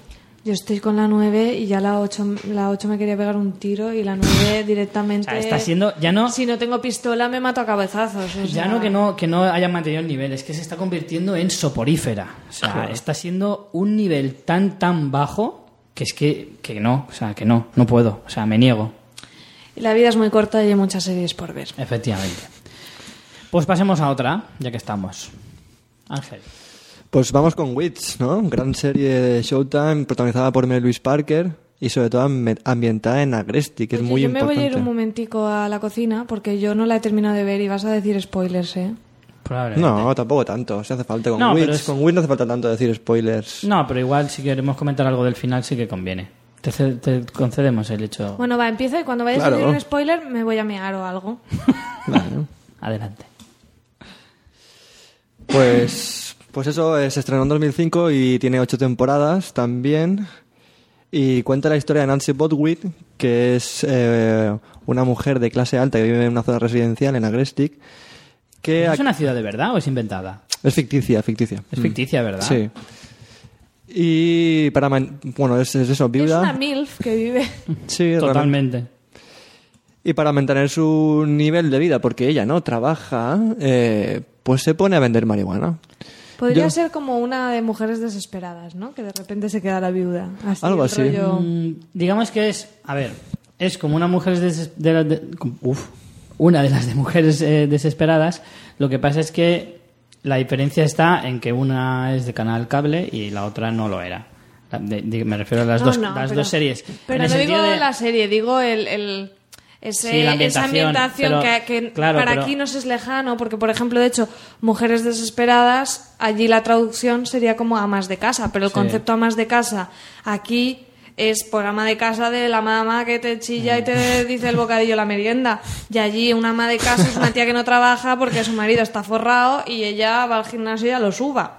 Entonces, por eso, de hecho, Mujeres Desesperadas cambiaron el nombre, porque el concepto cambia un montón y esta es una mujer desesperada en Sí, ese pero sentido. yo a lo que me refería es que era el tono en el que se ambienta la serie, digamos que es más, eh, pues eso, más showtime, con mucho más, con más sexo, más... Hombre, sí, el sí, las, las drogas por el medio, o sea, digamos que la ambientación es distinta, pero que el ambiente, aunque suene un poco raro, en el que se mueve sí que es más parecido al de Mujeres Desesperadas. Yo creo que lo bueno de esta serie es que, bueno, la premisa puede ser más o menos impactante. Ya también estamos muy acostumbrados a ver eh, el tema de drogas, pero a lo mejor en 2005 fue más entretenido, o sea, como más, no sé, más interesante verlo. chocante también. Sí. Pero lo bueno es que la serie realmente eso lo tiene como una premisa, pero realmente es todo lo que conlleva la serie, ¿no? Todos los eh, personajes secundarios que sí que son muy, muy buenos. Exacto. Esta serie sí que está muy bien combinada. Tienes un personaje principal que es Nancy Bodwin, pero, por ejemplo, eh, bueno, va, eh, sobre todo tiene su familia, que es eh, sus dos hijos, eh, Shane y, y, quién- y Silas. Silas. Sí, Shane y Silas. Y luego entra en escena para ayudarla con la crianza de sus hijos. Maravilloso personaje, me encanta. el, maravilloso, el maravilloso personaje de- del tío. Andy. Andy, sí, el gran Andy. Andy Bodwin. Y Era ra- el hermano, era el hermano, El hermano de su de- de marido. sí. Él era su cuñado, entonces la, como que la ayuda Sí, a llevar un poco a la familia. Básicamente se acopla a vivir Sí, con ellos. y literal. Pero es un personaje de verdad. De los a mí cuando empecé a ver la serie, que la serie es verdad que en las últimas temporadas baja bastante el nivel, pero las tres o cuatro primeras son muy buenas, súper divertidas y para mí el personaje estrella Sí. por, en- encima de, de- de Nancy era Andy. Sí. Para mí. O sea, era el personaje más divertido que encima. Es que hay una comparativa aquí con Dexter bestial en ese sentido. Eh, puede ser más impactante la historia de Dexter porque además es más oscura, más tal. Esta, como tiene ese tono cómico, a lo mejor se toma menos en serio, pero los personajes y las historias secundarias son increíblemente más interesantes que lo que le pasaba a Dexter con sus personajes y sus historias secundarias. Hmm. Es que para mí esta serie tiene una cosa muy buena que es. eh, tiene una, una base muy verosímil. Tienes, eh, digamos, bueno, aunque estemos muy alejados, como dice María, de, de esa realidad estadounidense. eh, de ese tipo de, de familias, eh, sí que sí que ves eh, cómo ella lo, lo hace todo lo que lo que pueda, ¿no? Como se estanca en ese punto de que se ha muerto su marido y se mete a, a- a pasar hierba, ¿no? Y, y tiene ese punto verosímil porque habla de las familias, habla del sueño americano, habla de muchas cosas realmente de la sociedad americana, pero con un punto también muy surrealista, con ese humor, con esos personajes que tú decías, que, que le dan ese, toco, ese toque mm, desternillante a, a la serie, con esos diálogos realmente también a veces como muy críticos. Andy es un personaje que es muy, es muy, gilipo- es muy gilipollas, Muy pero re- realmente es muy culto, es un personaje muy culto y tiene, sí, sí. hay momentos de críticas a la guerra de Irak, eh, no sé, momentos eh, de- contra el capitalismo. muy ácida, Sí, es- sí, tiene sí, un sí. humor, a mí eso me encantó, porque ya la temática, como decirte, nos estamos curados de espantos, al final Sí. es como un poco la excusa y lo que te tienen que enganchar es el tono y los personajes, Hmm. porque pff, Sí, pero tienes que partir de una premisa No, coherente no, pero la y premisa además, y es como además que te tiene que atractiva. te, te porque el te rollo de- engancha, pero luego en realidad me hubiera dado igual, no sé. No, sé No, pero yo creo que el tema de, el tema de las Hombre, drogas dar situaciones es, una- es es un juego, está es claro. un- claro, es algo que te da muchísimo juego y que puede resultar muy, muy atrayente, Sí. realmente. Me Porque además mm, juntas dos cosas que parecen antagónicas y que luego resulta de que las puedes mezclar de una forma súper Sí, muy fluida, muy Sí, fluida. Mm. Porque además yo creo que es como lo que estás diciendo era como- yo lo está, veo la serie como una sátira sin llegar a la caricatura. Claro. ¿Sabes? El- eso, el- el- tú ves ese tipo de sociedades americanas de, de zona residencial, con casas, con calles kilométricas, con casas todas iguales. Todo eso a nosotros nos pilla como muy de lejos, es verdad, pero sabemos que es real. Sabemos que en Estados Unidos eso existe. Hmm. Entonces, mezclas eso con el humor ácido este y es como una visión muy, muy creíble, satírica, pero que no llega a ser cari- caricaturesca y- y ridícula. Sí, porque compensa muy bien eh, ese, ese hilo narrativo que busca la serie del ascenso, ¿no? De cómo ves a Nancy Baldwin que se va especializando en el tema de la venta de drogas, ¿no? Que al principio es muy, muy mala, pero como le va cogiendo el rollo al asunto y va creciendo, que yo creo que es un punto de inflexión muy, muy claro en el que cuando Nancy Baldwin ya está muy subida de tono eh, o es muy, muy experta, empieza a, a, A cre- caer. a creer la, la... ¿Sabes? Lo que tú ves de realidad. Eso es como demasiado, fic- o sea, demasiado ficcionado. Eso es menos verosímil que... Claro, el problema Cuando empieza esto- a subir, como a subir en el tema de las drogas, en el narcotráfico, en el narcotráfico, y empieza a ascender, digamos, en el mundo, eh, ahí empieza a caer la serie porque empiezas a creértelo menos. Exacto. Aunque la serie ya te, han- ya te ha enganchado Sí, y sí. ya tú la estás siguiendo y, y los diálogos también son muy buenos, ese hilo narrativo lo, lo pierde. Es que, claro, el problema es que las primeras tres temporadas, Eso es. que creo que son las que pasan en Agrestic, Eso es. El cambio, el cambio de escenario. Yo cambié, o sea, yo las tres primeras me gustaron, las devoré. Y cuando se fueron de Agresti, para mí bajó un montón. Sí. Y de hecho, luego, luego la verdad que iba mejorando, pero ya me, que- me quedé ahí. O sea, ya no tenía ese subidón de la serie y me quedé en la quinta. Pero que no, no- es una serie de estas que digo, jolín, algún día me tengo que retomarla, pero claro, ya pasa el tiempo, coges otras y, y vas acumulando, pero, pero creo que ese cambio no le hizo, a ver, no le hizo bien. Seguramente tenían que salir de Agrestic porque seguramente la trama estaba agotada y tenían que hacer cosas nuevas y yo no digo que no, pero la manera en que lo hicieron no Es que yo me creo- acabó de... Yo creo que el problema es alargar una serie que tenía un final, ¿sabes? Esa serie podía haber tenido un final en, con tres temporadas y haber, no sé, haber acabado ahí de alguna forma, ¿no?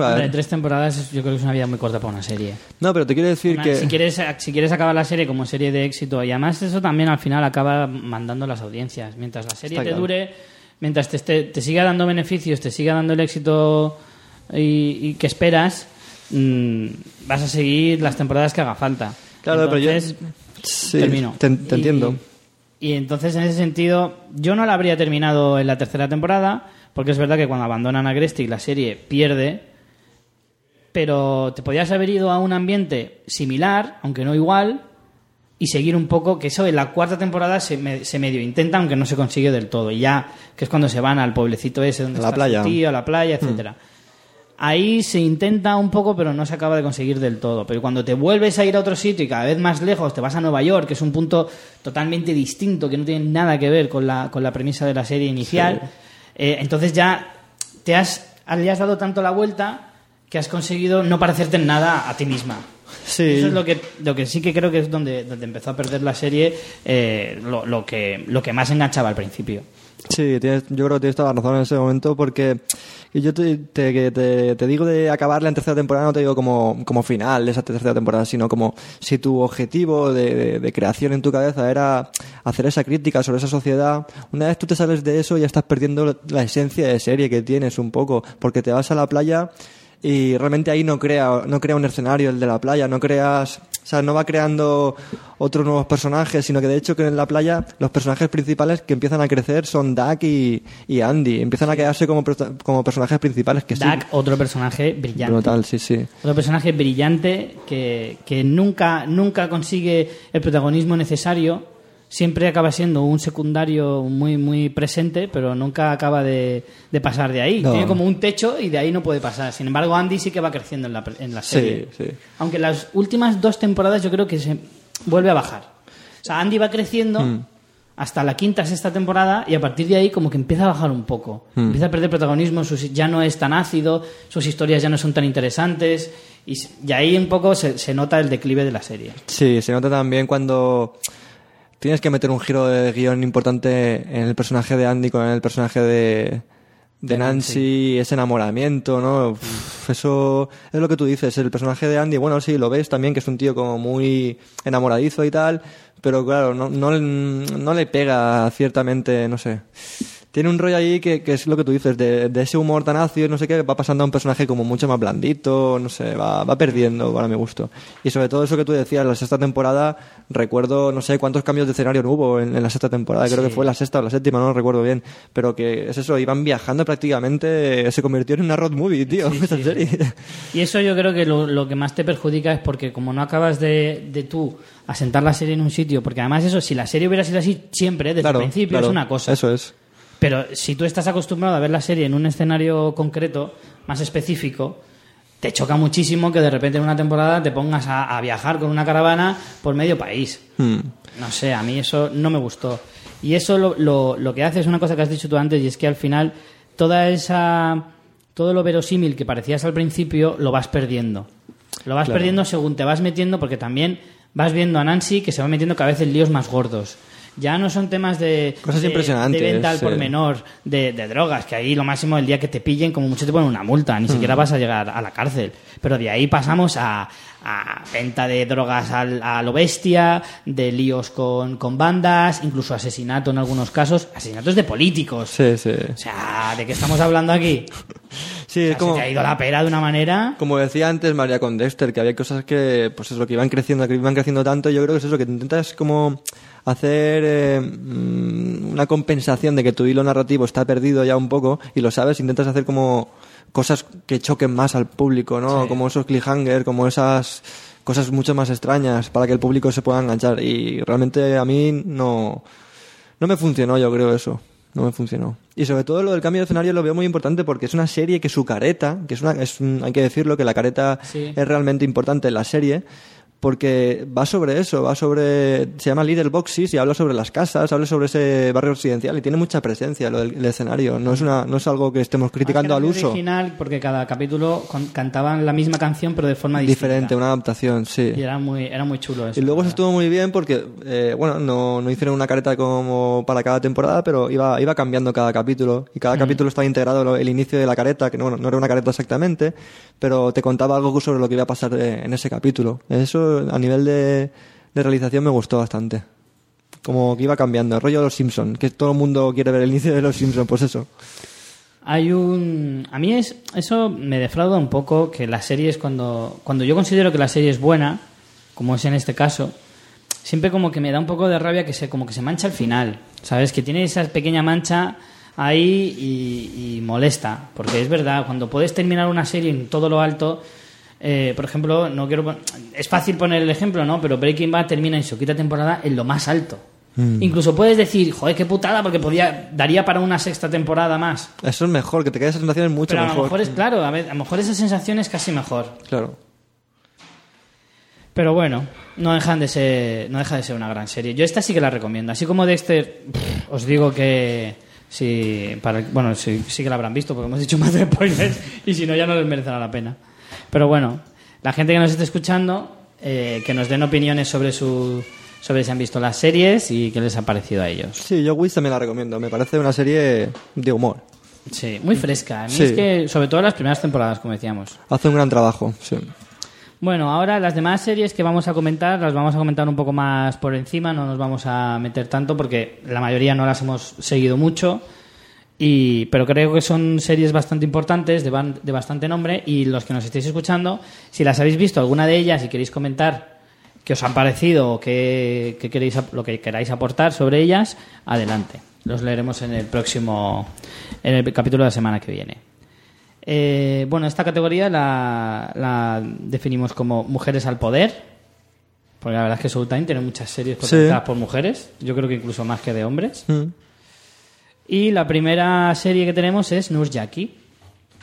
Pues sí, Nurse Jackie es una serie protagonizada por Eddie Falco, ¿no? la recordaremos por ser la mujer de Tony Soprano, ¿no? Y se estrenó en 2009 y lleva cinco temporadas. Y realmente es una serie que tiene bastante controversia porque es sobre una, una enfermera, ¿no? Trabaja como enfermera, eh, parece ser así como una tía muy, muy, muy caótica. Y la controversia es que es, una, es adicta a los calmantes, tiene rollo house, ¿no? Tiene problemas eh, físicos, ¿no? Dolencias físicas y, y se mete a, a chutarse de, de- de casi todo. Y claro, trabajando como enfermera, pues ella conoce como los riesgos de esa mierda, ¿no? Claro. Y estuvo criticada sobre todo por... Por el sector por- de las enfermeras. Sí, sí, por el- la Asociación de Enfermeras del Estado de Nueva York. Sí. También eh, creo que es realmente jodido, ¿no? Para ellas, que se ve como se prostituye, digamos, a, a cambio de drogas. eh, Bueno, se prostituye, tiene, tiene sexo, ¿sabes? Es que Tampoco... esta- estas polémicas, de verdad lo digo con todo el respeto del mundo, me, me- me- vamos, me hacen una gracia tremenda. La gente no se da cuenta de que, vamos a ver, estás hablando de, de ficción pura. Sí. Estás hablando de... O sea, si todos los, todos los departamentos de policía tuvieran que quejarse de cómo son las series policíacas y, la- y- vamos, hombre, no tendríamos serie ninguna. Sí, la verdad O que sea, sí. yo no creo que deje en mal lugar, yo veo House y no creo que dejara en mal lugar al, al sector médico en ningún caso. Hmm. Evidentemente, sabes que la realidad no es así. Pero mira, Porque si la realidad en los hospitales es como anatomía de eso te Grey, iba a decir, estarían follando todo el por rato el los amor de Dios, cuartitos. pues entonces a mi novia no dejaría seguir con su carrera. Joder, no la dejaré seguir, qué bonito. No, el broma, un beso, cariño. Pero vamos, que, que, me parece ridículo estas polémicas, por el amor de Dios. Es lo que se llaman polémicas de baratillo. Y, so- y también con otra, digamos, controversia, si puede ser, es que es una serie que está como denominada comedia, pero los propios creadores, incluso la propia, la propia actriz, eh, de hecho en, un, en uno de la, la recogida del premio Emmy que ganó como mejor actriz de comedia, eh, reivindicó, de hecho, eh, literal, que dijo no soy graciosa. Y luego quiso explicar, luego quiso explicar que para ella la serie no tenía ningún, o sea, no tenía, no era comedia, que era un drama realmente, era un Y drama. no, pues sí, pues devuélvenos el premio. Ah, ¿Cómo te gusta aquí? Eh. que bueno, podía ser un drama eh, con muchos toques de humor negro, como quieras, o ácido, pero que realmente era, era un drama. Hombre, se define como una serie dramática de humor negro. Claro.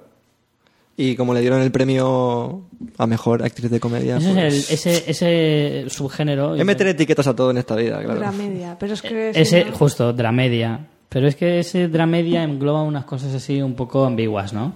Sí, el término en sí ya es ambiguo. Por eso. Pero me refiero en plan, yo, es verdad que hay series dramáticas con tintes cómicos y series cómicas con tintes dramáticos. Claro, es como, ¿qué pesa ¿cuál- más? Claro, ¿cuál de ¿Es las dos cosas dramedia tiene de o más? comedia drama? Comie- comedia... No, no sé. No, no te vas a decir. Comedi... Comedidrama. Comedrama. Muy bien. Muy bien. Eso es que cuando cenas lloras un montón. Dios. ¡Qué horror! ¡Madre mía! ¿Ves? Este es el tipo de chistes que yo decía de Spiderman que miras al colega y dices, madre mía, lo que ha dicho. ¿Has oído eso? Bueno, ¿qué más? Venga, la siguiente, eh, The Big C. Bueno, esta es una serie que en su momento eh, tuvo bastante, bastante, mm, no voy a decir polémica, pero sí que tuvo bastante notoriedad porque trataba un tema bastante peliagudo y que, quieras o no, Showtime se especializa en tratar temas que, que sí. que nadie trata, lo cual es, es- yo lo agradezco como espectador. La protagonizaba Laura Lini y la polémica venía porque ah, trataba el tema del cáncer con este humor clásico de, de- o sea, que, que define al canal. El Showtime, sí. Total y absoluto. ¿Has visto alguno de esta? No, de esta sí que no. De esta sí que no he visto ninguno. Pero tiene muy buena crítica, ¿eh? Pero sí, de hecho la he tenido en mi lista para dependientes desde hace mucho tiempo y creo que algún día me la veré. Se estrenó en el año 2010, terminó con solo tres temporadas y bueno, Laura Lini es una, es una Sí, es actriz una actriz ya bastante, bastante conocida. Así, alguna película que me viene a la cabeza, por ejemplo, El Show de El show Truman, de Truman. es de las películas que más se, se la puede reconocer. Y no sé, Está muy guapa esta mujer, ¿no? Sí, es de estas mujeres que no es despampanante, pero que siempre la ves guapa cuando van pasando los años, ¿no? Sigue siendo una mujer como muy de, muy de Hollywood. La que vale, vale. Sí. Bueno, y como, como os decía, pues como todas las series de este, de este corte, digamos, de, de Showtime, pues se caracteriza por su humor negro y la manera de tratar un tema como, como es el cáncer. La verdad que a mí sí que me llama la atención. ahora, no, no he escuchado mucho de ella y tampoco de gente de mi alrededor la ha visto, pero no sé, es una serie que cáncer y humor me, me, me gusta, ¿sabes?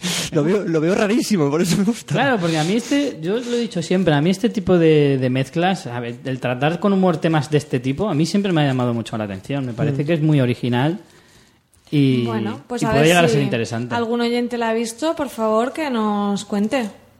Claro, claro, a ver qué, qué os ha parecido. Y otra que también, es que estas tres series yo creo que van un poco en la misma línea y las tres me, me llaman mucho la atención y es posible que algún día me las vea.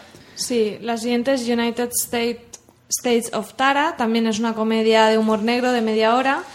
También ha tenido tres temporadas, eh, se estrenó en 2009 y ha terminado, mira, todo el 22 de septiembre. ¿Qué pasa el día del cumple de Aina? Pues que es el día elegido por, por Showtime para estrenar series. Claro. No Hombre, si- piensa que es el principio de, de la temporada televisiva, en Hmm. otoño. Es lógico que, que por esas fechas se haya muchos estrenos. Bueno, y creo que ha, tem- ha- o sea, ha terminado, pero Vamos, porque el- la última temporada se eh, terminó el 2000, en 2011, el 18 de julio. Sí. Y bueno, esta también tiene una premisa muy interesante. Aquí no es muy conocida porque la hicieron, pero en un canal pues menos... No, no lo acogió ninguno de los canales principales, así más importantes de España, le hicieron en Paramount. La sexta 3. No, en Paramount Comedy la hacían. Ah, aquí dices, sí, en España.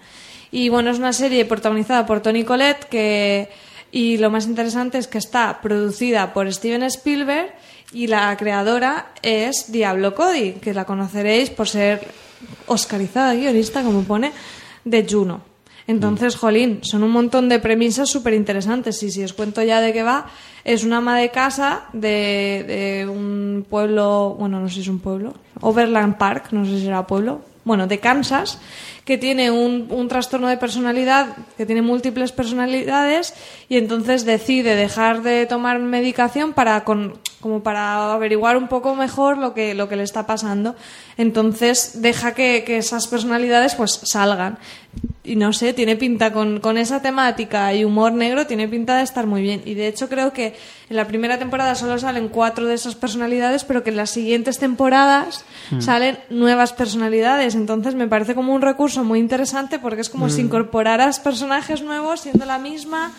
Luego aparte, Llega a tener ocho- nivel de interpretación, sí, Llega a tener ocho personalidades diferentes y claro, también la curiosidad que te da el ver a una misma actriz llevar, hacer sí. varios personajes diferentes, que además algunos son un hombre veterano de la guerra de Vietnam, eh, una terapeuta que tiene eh, comunicación con, la- con las otras personalidades, o sea, me parece que es mm, la premisa me parece de las más originales y, y de las más, no sé, por- la que más curiosidad me, me genera. Muy, muy Celic de, de, de Woody Allen, ¿no? Sí, sí, a mí, En a ese mí, sentido. de las de Showtime que hemos eh, revisado para preparar el programa y de las que no he visto, es la que más me llama la atención. Además, el formato en plan comedia de media hora y tres temporadas sabiendo que está acabada, que en realidad te lo pones y Hmm. Te que llama te la eso, ventilas sí. en nada. Digo, esta me la, me la tengo que buscar, me tengo que hacer con ella.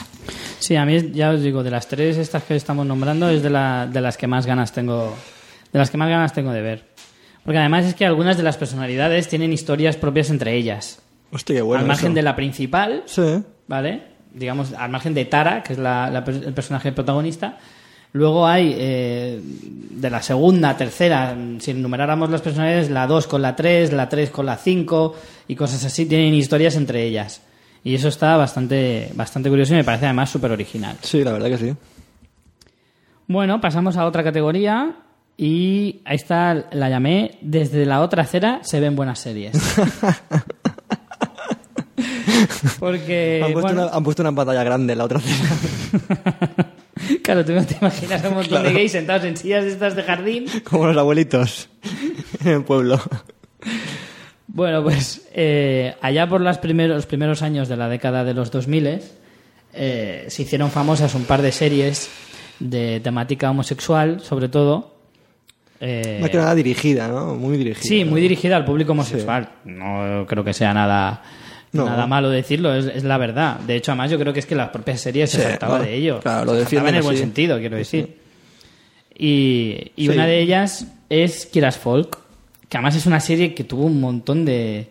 O sea, que se hizo muy famosa. Sí, mucha repercusión, época. Estamos hablando de que se estrenó en el año 2000 y tuvo cinco temporadas. Hablamos en el año 2000 que parece que dices, coño, ya era el año 2000. ¿Cómo puede ser que todavía hablemos de estas cosas como, como algo extraño? Pues Sí, en sí, esa sí. época lo era. Realmente sí, sí, sí, tienes razón. Una serie dedicada casi, no voy a decir exclusivamente, pero casi a- al público al público gay. Hombre, exclusivo no hay nada en esta vida, ¿no? No, claro Pero- que no, porque yo de hecho vi varios capítulos. No seguí la serie, pero sí que vi algunos capítulos porque me daba mucha curiosidad al ver que tenía tantísimo éxito. Hmm. Pero luego te aburrió, en plan, veías Sí, que era sí. muy... Luego al final tengo que decir que, que sí, me aburrió bastante porque es demasiado concreta. Y demasiado las historias que me contaban realmente no me interesan.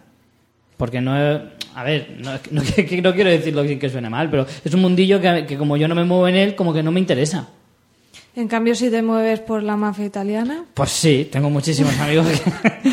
No, es verdad, pero no, pero también hay muchos mundillos en los que no me muevo que me interesan y otros muchos Claro. que no me muevo y no me interesan. Sí, sí, sí. Es así de simple. O sea, que si hace una serie de, yo qué sé, Pues mira, o te voy a poner un ejemplo. te pongo un te ejemplo. van- Newsroom es una gran serie, pero es un mundillo que a mí no me interesa.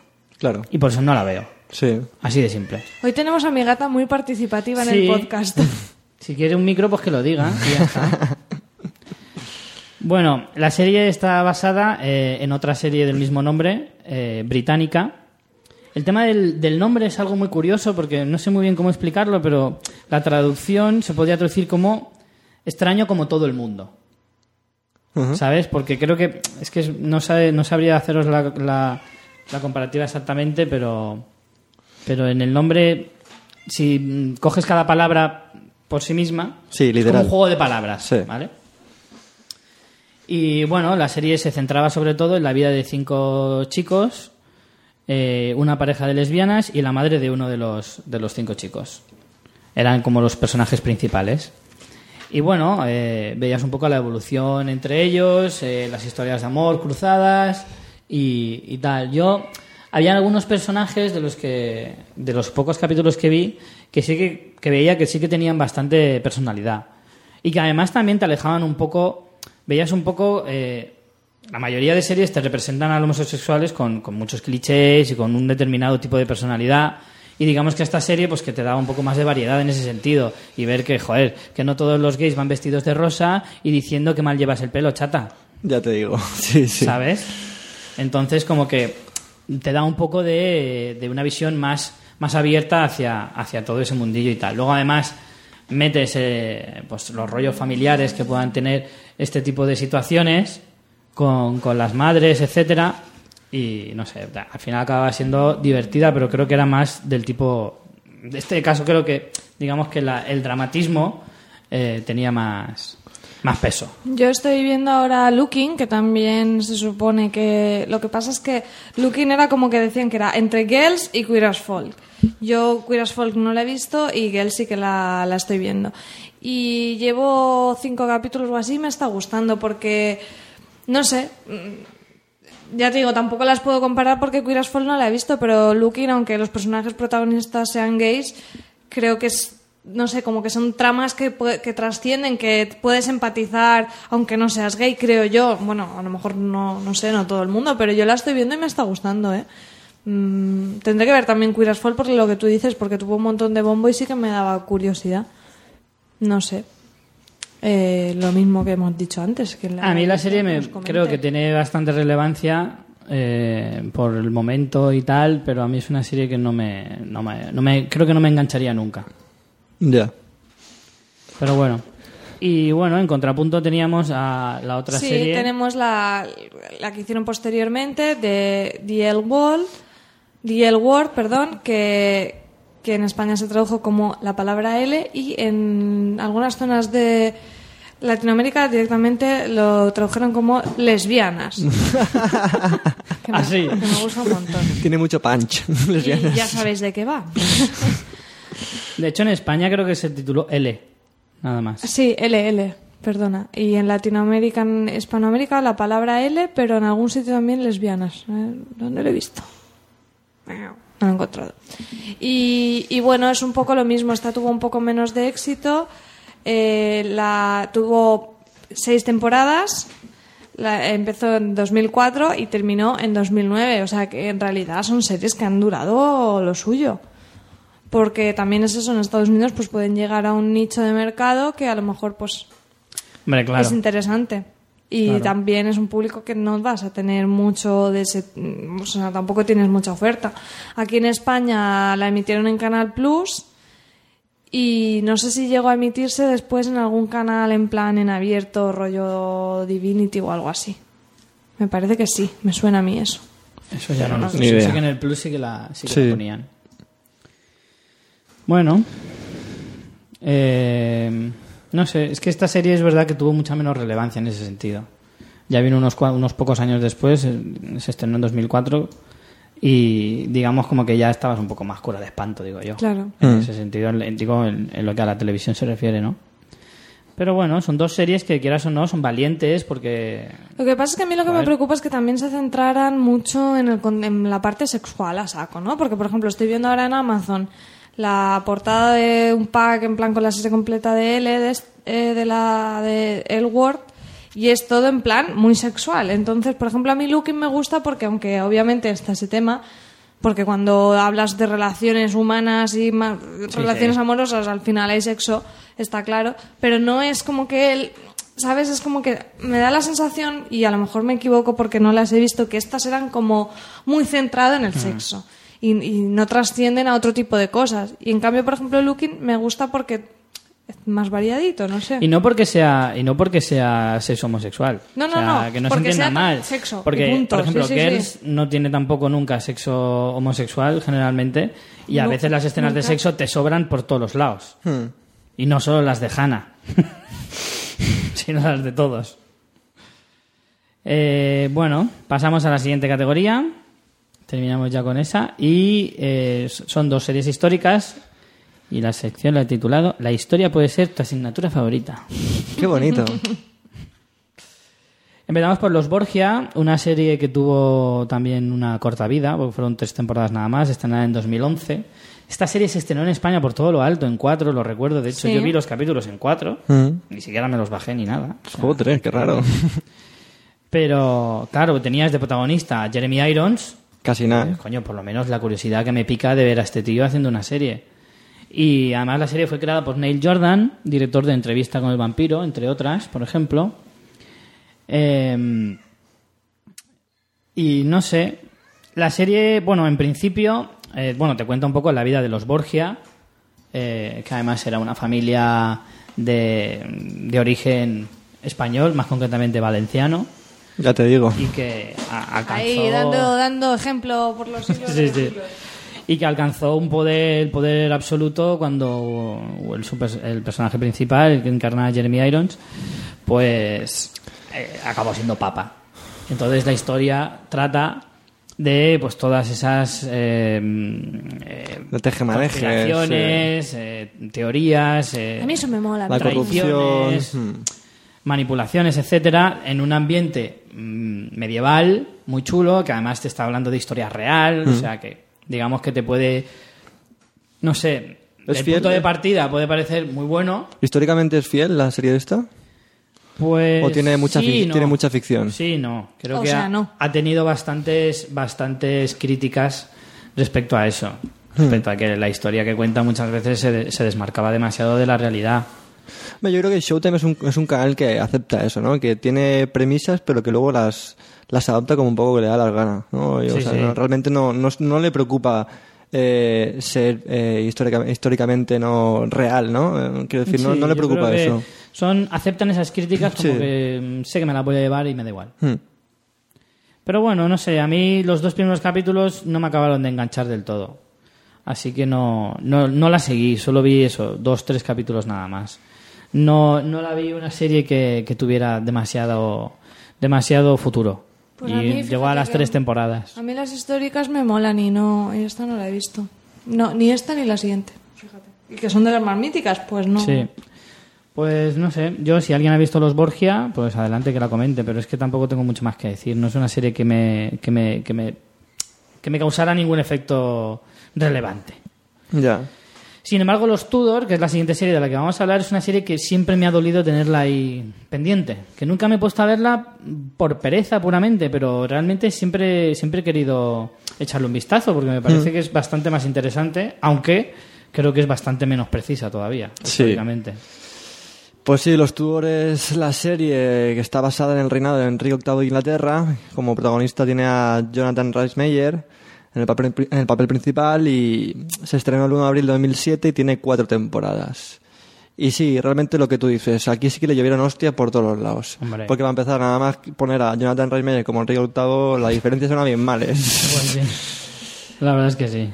Y en ese aspecto sí que Showtime yo creo que en esta, en esta serie de los Tudor trata mucho de eso, trata mucho el tema sexual es realmente importante y la estética es eso, la estética de Showtime en esta serie que le da no, no tiene como esa, ese mundo medieval así como importante, es como mucho más contemporánea. No recuerdo muy bien si la música eh, tiene algo que ver o no, porque muchas veces tener música contemporánea ¿no? o no música medieval pues le da mucho el rollo.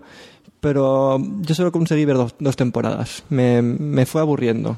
No, no sé, a mí es que Jonathan Ryan me gusta a veces y a veces como que digo, hostia, tío, no... Sí, tiene ahí Tiene un poco- muy irregular. Sí, y a veces lo veo siempre, siempre igual. y, uf, Por eso, a mí el piloto de Drácula me... Pues mira, en tantísimo. Drácula, o sea, yo también vi el piloto y me parecía muy, muy parecido el papel. Así como un, un personaje muy altivo, ¿no? Eh, Mm. Que bueno, que puede ser así o no, pero que es eso. mm, no. Porque además es que estás tratando un, un tema histórico demasiado relevante. Sí, no quiere decir claro. que los Borgia no sean relevantes, pero a lo mejor no tienen tanta, tanto peso eh, en la memoria de la gente, por así decirlo. ¿Entendéis lo que quiero decir? Sí, sí, O sea, sí, que es, un, mo- es un periodo Claro. de la historia demasiado importante como para que te tomes esas licencias y como para que pongas a un tío como Rice Meyers eh, de, de protagonista, creo yo. Sí. Bueno, pues algo más que queráis añadir. De todas formas, sí, yo quería decir una Tienen premios, está bueno. También ganó, un Globo de Oro a Mejor Serie Dramática en 2007 por- en su, en su año de estreno, Los Tudor. Fue en la 1 la echaron, en Canal Plus también en España. O sea que aquí la gente la habrá, la habrá visto bastante. Es una serie que, Sí, sí, sí. que es bastante seguida en España. Yo me quedé en la segunda, pero bueno, de la 1 a la cuarta, pues cuenta toda la vida de Enrique VIII y ves cómo se va haciendo viejo. Que yo en la cuarta no lo, no lo conseguí ver, pero también ver a, a Jonathan Rhys Meyer eh, haciéndose viejo como Enrique VIII tiene que ser, creo que me han dicho que es ridículo, ¿sabes? Sí, eso te iba a decir, tiene que me ser lo puedo ridículo. me lo puedo imaginar de todas formas yo sí que me doy cuenta de una cosa y es que en pensar que los años en los que se hacen estas series eh, ahí empezó un poco a, a lo mejor ahora ya no tanto porque estamos hablando de por lo menos 8 o 10 años atrás Sí. pero aquí yo creo que en esa época pudo haber una, una disputa sobre, o sea, darle tanto peso a las escenas sexuales, sea de lo que sea la serie, es algo característico de Showtime. Sí. Y yo creo que eso tiene mucho que ver con la lucha que tendrá con, con HBO en respecto a eso. Probablemente HBO también tenga, eh, si analizáramos sus series de esta década pasada, Mm. veríamos como eh, el peso del sexo en sus series también tiene mucho que, mucho que ver. Sí. Y, o sea, ni siquiera, o sea, haciendo un repaso así rápido, vemos True Blood, vemos Los Soprano, vemos eh, series de ese estilo o Boardwalk Simplemente Empire. pues porque pueden, eso es así. Claro. Porque pueden y porque. Pero porque en esa, en esa época, digamos que está en auge eso, en la, en la televisión. Ahora ya tampoco tienen tanta necesidad, yo creo. A lo Y mejor, por o sea, eso ya- lo sigues haciendo porque, Claro, porque siempre ya no, vende, ya no es pero tan bueno. chocante. Por eso claro. digo que Showtime entraría un poco en esa batalla con, con HBO respecto a ese tipo de cosas. Mm. Y ya ves, siendo una serie histórica, como una serie dramática, de ambientación gay o de lo que sea, pues siempre. Siempre hay tetas. Sí. Hasta la de los gays, hay tetas. Bueno, pues con esto terminamos. Mm, Solamente el apunte de, de lo que viene ahora, que es Penny Dreadful, que Mm. es la serie que, que más, más reciente estreno. De hecho, Sí. creo que ya se ha estrenado. Me parece que sí, me parece... Es que no estamos muy seguros porque- No estoy seguro porque creo que el estreno es esta semana o la que viene o dentro de poquito, pero yo he oído gente que ya ha visto el piloto. Es que yo también he visto el piloto por ahí ya Sí, colgado circulando. en internet, Mm. entonces no sé yo si se ha estrenado o no, porque yo creo que la fecha oficial era para el veintipocos de mayo. Sí, a mí me suena Yo también. la tenía apuntada para, creo que era la semana que viene. A ver, os lo digo ahora mismo. Yo creo que en mi, ¿Cómo lo tengo yo apuntada? en mi Eh, calendario personal, 11, yo lo tengo apuntado domingo 11. domingo 11, Este pues yo lo tenía para más tarde, pero bueno. Espérate, vamos a ver si lo encontramos por algún sitio. Bueno, pues mientras lo buscas. Y bueno, es una serie de. No sé, a mí es de las más atractivas. Sí, ra- realmente el tráiler llama mucho la atención, ¿no? Sí, sí, sí. Creo que vamos a ver también mucho sexo. Sí, sí, sí. También una ambientación muy. Sexo monstruoso. Sí. Bueno, la serie está ambientada en siglo XIX, ¿no? O XVIII, por ahí. No, no lo sé realmente. Bueno, y juntamos a los personajes. Es un poco la Liga de los Hombres Extraordinarios, pero en plan serio y más oscuro y más tenebroso todo.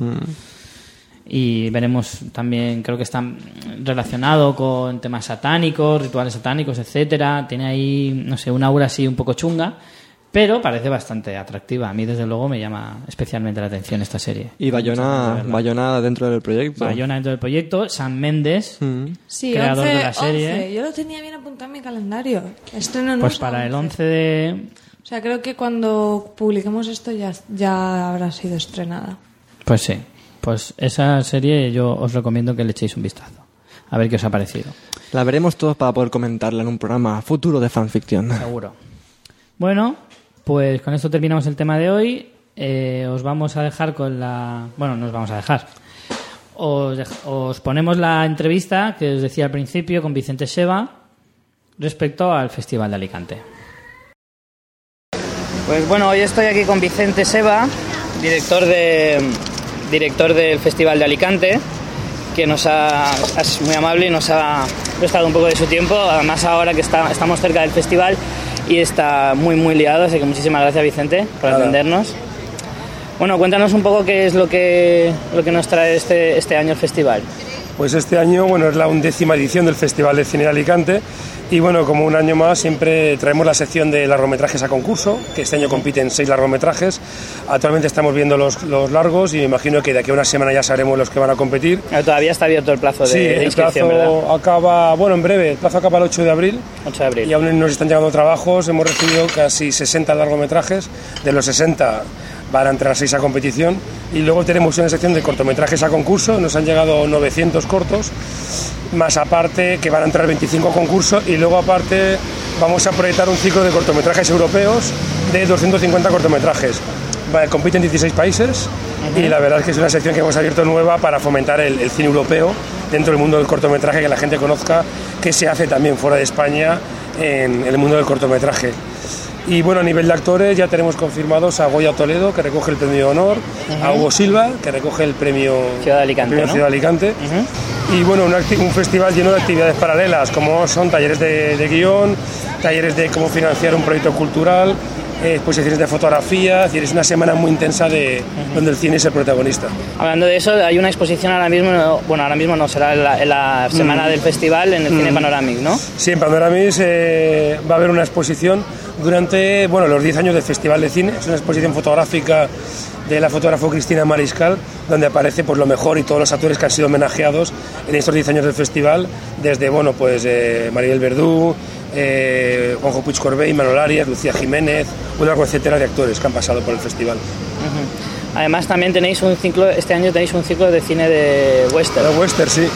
Este año hay un ciclo dedicado al western donde vamos a proyectar en las plazas de Alicante y en algunos sitios, en algunas calles, un ciclo dedicado al western, donde vamos a proyectar los clásicos del western, los modernos, los antiguos, y también un ciclo de cortometrajes de la temática del western, también. Eh, las fechas exactamente del festival, El festival se realizará del 24 al 31 de mayo. La gala de apertura es el 24, el sábado, que será en el auditorio. Hay unos 1.200 invitados. Y luego también se puede adquirir entradas en la página web del festival, que es festivaldealicante.com. Ahí se puede adquirir eh, entradas para las galas de inauguración, la gala de clausura, que es el 31. es la gala de la entrega de premios. Sí, la ¿no? entrega de premios es el cierre. Y luego también se pueden sacar entradas para ver las películas a concurso, los largometrajes. Bueno, el nivel de participación eh, a lo largo de estos 10 años supongo que habrá ido creciendo. A- ahora mismo, digamos, ¿a qué nivel crees tú que estaría el festival en cuanto al resto de festivales de España? Por ejemplo, además acabas de, ve- de venir del Festival de Málaga, me parece. Sí, sí. Entonces, más o menos, ¿cómo pondrías tú el Festival de Alicante ahora mismo en el panorama de festivales de España? El Festival de Alicante a nivel de cortometrajes a concurso eh, tiene una, digamos, está muy bien consolidado a nivel nacional y a nivel internacional, ¿no? Lo que es la sección también de cortos europeos. A nivel de largometrajes, eh, bueno, estamos recibiendo mucha convocatoria. Eh, Málaga es un gran festival, es un festival de cine español por excelencia, con un gran presupuesto, que también es importante, el presupuesto ayuda bastante. Y Alicante es un festival bueno que está al nivel de- del festival como de cine de Zaragoza, eh, Cine Mayove, es un festival Aguilar de Campo, es un festival que en 10 años eh, ha cogido una trayectoria muy fuerte, está consolidado a nivel importante. Y bueno, nos falta también, pues, eh, sobre todo, seguir adelante para que reforzar eh, la sección de largometrajes a concurso, que es lo que queremos reforzar, esa sección. Sí, porque en los últimos años, digamos que le habéis dado a lo mejor un poco más de protagonismo a, lo- a la sección de cortos. Sí, el corte siempre ha sido, bueno, y será, ¿no? Es, es un formato que queremos cuidar, que es un formato donde trabajan los jóvenes realizadores, de largometrajes también. El corto siempre estará en el Festival de Alicante, pero queremos eh, cada vez dar más fuerza también al tema de largometrajes a concurso. Muchísimas gracias, Vicente, Nada, por habernos atendido. A ti, hombre. y esperemos que, que dure muchos años y nos vemos dentro de un año, espero. ¿Vale? Sí, sí, o ¿Vale? antes, o antes. o antes. Bueno, pues una vez más, muchísimas gracias a Vicente Seba por habernos atendido, que al pobre le tuve que casi casi atracar por la calle para hacerle la entrevista, porque estaba súper, súper liado. Hombre, normal. Ahora Pues con claro. todos los preparativos. Exacto. Así que una vez más, muchísimas gracias Vicente y bueno, esperemos que, que os vaya bien este año el festival. Eh, bueno, antes de irnos, comentarios. ¿Qué tenemos de esta semana? Sí, bueno, primero un email, ya lo leímos la semana pasada, pero como mm, pedían una- un comentario a, a Ángel sobre su videoclip, voy a leer esa parte, era de Yago Paris, el némesis de Richie, para que quede más claro. Ya te tengo ubicado, ¿eh? ya sé que es Yago París. Vale. Y preguntaba Ángel, te decía Ángel, es- Ángel, felicidades por el... Ángeles, te he cambiado de sexo en un momento. Gelines. Ángeles. Felicidades por el videoclip. ¿Ha sido algo casual o tu idea es intentar pro- prosperar en este mundo? Hombre, hay que, este Ángel es bastante casual. A lo mejor es por ahí, por lo que te está preguntando. Pues sí, realmente sí, realmente es un- una faceta que he descubierto hace realmente poco y me, me interesa cada vez más. Ya también he podido participar en un par de cortos y, y sigo, sigo trabajando en ello y, gracias. Como... ¿Con quién? Como Aznar, ¿no? Mira que iba a hacer yo el chiste, pero digo, va a quedar horrible, así que mejor me lo callo. Mejor pero que lo siempre haga está María María. para... Y sí, con las ganas de poder incluso meteros más mierda propia ¿eh? dentro de fanfiction y que lo veáis obligadamente y que comentéis. Sí, realmente el tema de videoclip es una de las facetas que estoy desarrollando, desarrollando ahora. Pronto veréis más. Muy bien. ¿Más comentarios que tengamos de Sí. la gente? De la, de la gente en general, La sí. gente en general. Tenemos un comentario de... Bueno, es que este no lo voy a leer porque tú le has robado la recomendación. Pues entonces no lo leas, que ya lo leo yo luego cuando haga la Vale. recomendación. Vale, pues entonces me voy a Twitter. Vale, en Twitter tenemos, eh, bueno, a ver, aquí que Donitz, que nos pasó, que también es un oyente que nos manda muchas cositas, nos pasó unos vídeos del blog condensador de flujo de fotogramas de un padre que trabaja en DreamWorks y ha hecho unos vídeos Ah, sí. animados con su hijo Brutal. que están, la- están realmente muy chulos. Esos os, lo, os los pondremos también. Y a ver, ¿qué más? ¿Qué más? ¿Qué más?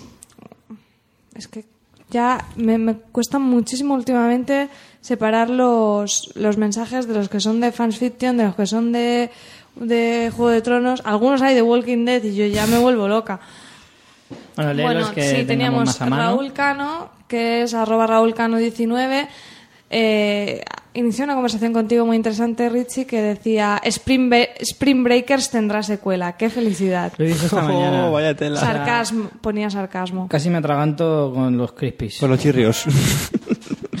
Casi me atraganto, pero le he contestado, Sí. de hecho. Sí. Le he contestado y le he dicho, señores, ya es oficial, el, aposa- el apocalipsis está cerca. Probablemente la vea, aunque solo sea para masacrarla. Los mayas tenían razón, lo que pasa es que sí cabrón de año. Exacto. Después también tenemos sobre el, el episodio especial de Friends, Jesús Estepa, de Condenados Podcast. Desde aquí un, un besito, que son unos cracks, que decía, eh, muy recomendable para los jartibles como tú. Se los recomendaba a Juan de Ochbu, que también es oyente nuestro y también de Condenados. Y me encanta porque esta palabra no la había oído en la vida. Jartible, la he tenido que buscar. Y, y- ¿Cómo, cómo aprendemos eh, con el Sí, programa? ¿has visto? Sí, sí. Y también Jesús decía, para mí Mónica siempre fue la más guapa. Friends 10 years. Para mí también. Soy la que yo me parezco además. ¿Qué vas a decir tú, no? Joder. Nos ha jodido. También Juan de Otspu, que estaba escuchándolo, decía grande especial sobre Friends de Fans Fiction, la mejor serie de la historia, ¿verdad? Y bueno, y se inició ese diálogo con Jesús también, que le preguntaba si se lo parecía a él. Jesús también decía que estaría en mi top 10. La primera sería Hermanos de Sangre. ¿Habéis visto alguno de vosotros Hermanos de Vi el Sangre? primer episodio, Yo no lo he visto nada tampoco. más, y me pareció un pelín densa. Mm. Un pelín un poco pesada, la verdad. No sé si algún día la retomaré porque ya pff, me, cuesta, me costaría, me costaría. Hay que meterla en tu lista. Su lista es, eso es para morirse, la lista esa. Y luego tenemos te algún comentario también en el episodio en Evox. No hemos podido tener muchos porque publicamos hace un par de días, pero sí que tenemos de serie Adicta 2, uno que decía, creo que el apodo de Rachel era Pumpkin, que es calabaza. Mm. Mm, puede ser, sí, puede ser. Era el apodo ese de que hablábamos de que su padre la llamaba así. Sí. Y dice, como fans les recomiendo el especial de Friends del sofá a la cocina. Es realmente genial, genial. Tiene cortes de audio y descubrirán varias cosas nuevas distintas a las típicas que hay en internet. Si les gusta la serie lo van a disfrutar. Muchas gracias por el podcast. Y luego ponía, uy, ya lo recomienda María, porque se ve que lo comentó mientras lo estaba escuchando. Dice, por cierto, es curioso escuchar las expresiones y frases del doblaje en España. Supongo que nos estará escribiendo de algún sitio de Latinoamérica y o lo vio en versión de Latinoamérica o lo vio en inglés. Y sí, sí que es gracioso. Yo también en el programa de Del Sofá, ellos casi siempre hablaban de. Ellos lo hablaban de la versión en, en inglés. Y muchas expresiones, algunos episodios los he visto en inglés, pero otros no. Y también era gracioso ver cómo, cómo lo hacían. Está, está muy bien. Y me parece que no me dejo ninguno más, porque ya digo que últimamente se me traspapelan bastante. Pues no, creo que no. Me parece que si nos hemos dejado es. alguno, pues ya los, ya los retomaremos en siguientes programas. Venga, pues ya antes de terminar, las recomendaciones de la semana. María, ¿tú qué nos recomiendas? Pues yo recomiendo a todos los que estéis mm, hayáis visto la primera temporada de Vikings, la segunda mejor aún. Me está gustando muchísimo y a los que no habéis visto Vikings a darle una oportunidad. No es lo que mucha gente se esperaba porque a lo mejor esperaban mucho más guerra y tal y quizá no sea eso porque a veces tiene un punto más costumbrista. Pero a mí me está encantando, me gusta mucho porque no lo están edulcorando ni metiéndole una moral cristiana por ningún lado. Los vikingos eran bastante cafres y en la serie lo ves. Y, eso no te impide empatizar con los personajes. Son vikingos, es como que entras en esa en, esa moral suya y punto. Y, de- y- y- y entiendes lo que está bien, lo que está mal dentro de, de- de cómo es su sociedad. Y a mí me está gustando un montón, la verdad que la, la recomiendo. La podéis ver, ahora la están haciendo en TNT. Eh, no sé si van por la quinta o por ahí, por el quinto episodio. Pues sí, yo la estoy viendo también y me... Y aunque es una serie que a mí me está costando engancharme del todo, Hmm. esta segunda temporada es mejor que la primera. Sí, tiene mucha más acción, yo creo. Sí. Eso compensa bastante la serie. Bueno, yo, como decía María, le voy a robar la recomendación a nuestro amigo Rico Ricón, que nos escribe... Rico Rockin, perdón, que nos escribe... Rico Ricón, parecía un, te- un coche teledirigido o algo así. Rico Ricón, de Michael Machine. Sí, algo así. Se vende por separado. Bueno, pues Rico, que además es amigo nuestro, nos manda muchísimas cosas y esta semana nos ha mandado un vídeo divertidísimo, el cual me vas a permitir que te robe como recomendación de esta semana, que es un epic rap, eh, es uno de los vídeos de que, ten- que hay muchos en, en internet que se llaman Epic Rap Ba- Battles of History Season, creo que es. No, sí, Season- no, Season 3 es, es de los vídeos, vale. Epic Rap Batallas de rap. Sí, de batallas de rap históricas eh, entre personajes muy famosos, eh, tanto de reales como ficticios. eh, y son, la verdad es que son geniales. Bueno, el que nos ha mandado es un epic rap entre Rick Grimes de Walking Dead y eh, Walter White de Breaking Bad. No tiene desperdicio. Y no tiene ningún desperdicio. Lo pondremos en el blog para que lo veáis y es la leche. Muchas gracias, Rico. Y todo lo que me siga mandando te lo seguiré robando. Así que adelante. Menos trabajo. Así que adelante. ¿Y tú, Ángel, qué nos traes? Pues os traigo otro cortometraje de Pago Caballero. Eh, también lo recordaréis, recordaréis por Doble Check, que es un gran cortometraje también. Y este se llama Sinceridad. Y va... Ah, ¿Este es el del mismo que el del doble check? Sí, sí. ¿El de Tiene- WhatsApp? Sí. Qué bueno fue aquel. Tiene tres cortometrajes y realmente lo tengo como referente a la hora de, de enfrentarme a, a un guion porque me, me gusta me gusta mucho como siempre tiene ese punto de relación entre parejas y, y me gusta mucho. Este, este corto es un poquito más largo, de 10 minutos, pero no sé, expresa muy bien de- el tema de que trata. Muy bien. Muy recomendable. Vale. Te has dado cuenta que no has contado nada, en realidad, ¿no? Claro, es un corto, si que te cuento el corto, ¿qué decir? Bueno, y antes de irnos, sí que quería dar una noticia buena. Eh, no está confirmada al 100% la fecha todavía, pero ya se está hablando, hay negociaciones para que nuestros queridos amigos Sus de... secretarios están hablando con nuestros secretarios, todo eso. O sea, me lo he guardado para el final, así en plan... Yo primero no sabía por dónde ibas a Yo salir. tampoco. ¿qué No pasa? lo sabían ni ellos. ¿Está a embarazado Richie? Bueno, pues lo que quería decir es que los, nuestros amigos de fuera de series están a punto, a punto, a punto de poder venir a uno de nuestros eh, programas. Probablemente, ya os digo, la fecha no está confirmada al 100%, pero casi. Pero probablemente sea para finales de este mes, principios del que viene. Para que lo sepáis. Así que los que sigáis fuera de series no os lo perdáis y los que no sigáis a fuera de series tampoco os lo perdáis para que así cuando les escuchéis os animéis a escuchar su programa. Muy bien, con muchas ganas. Ya, los ya os iremos comentando esto en las próximas semanas. Pues con esto sí que Pues nada, yo y mi gata en celo nos despedimos de toda la audiencia. Pues venga, hasta la semana que viene, María, Chao. Ángel. Hasta la semana que viene. Pues nada, señores, a ver muchas series y muchas películas. Chao.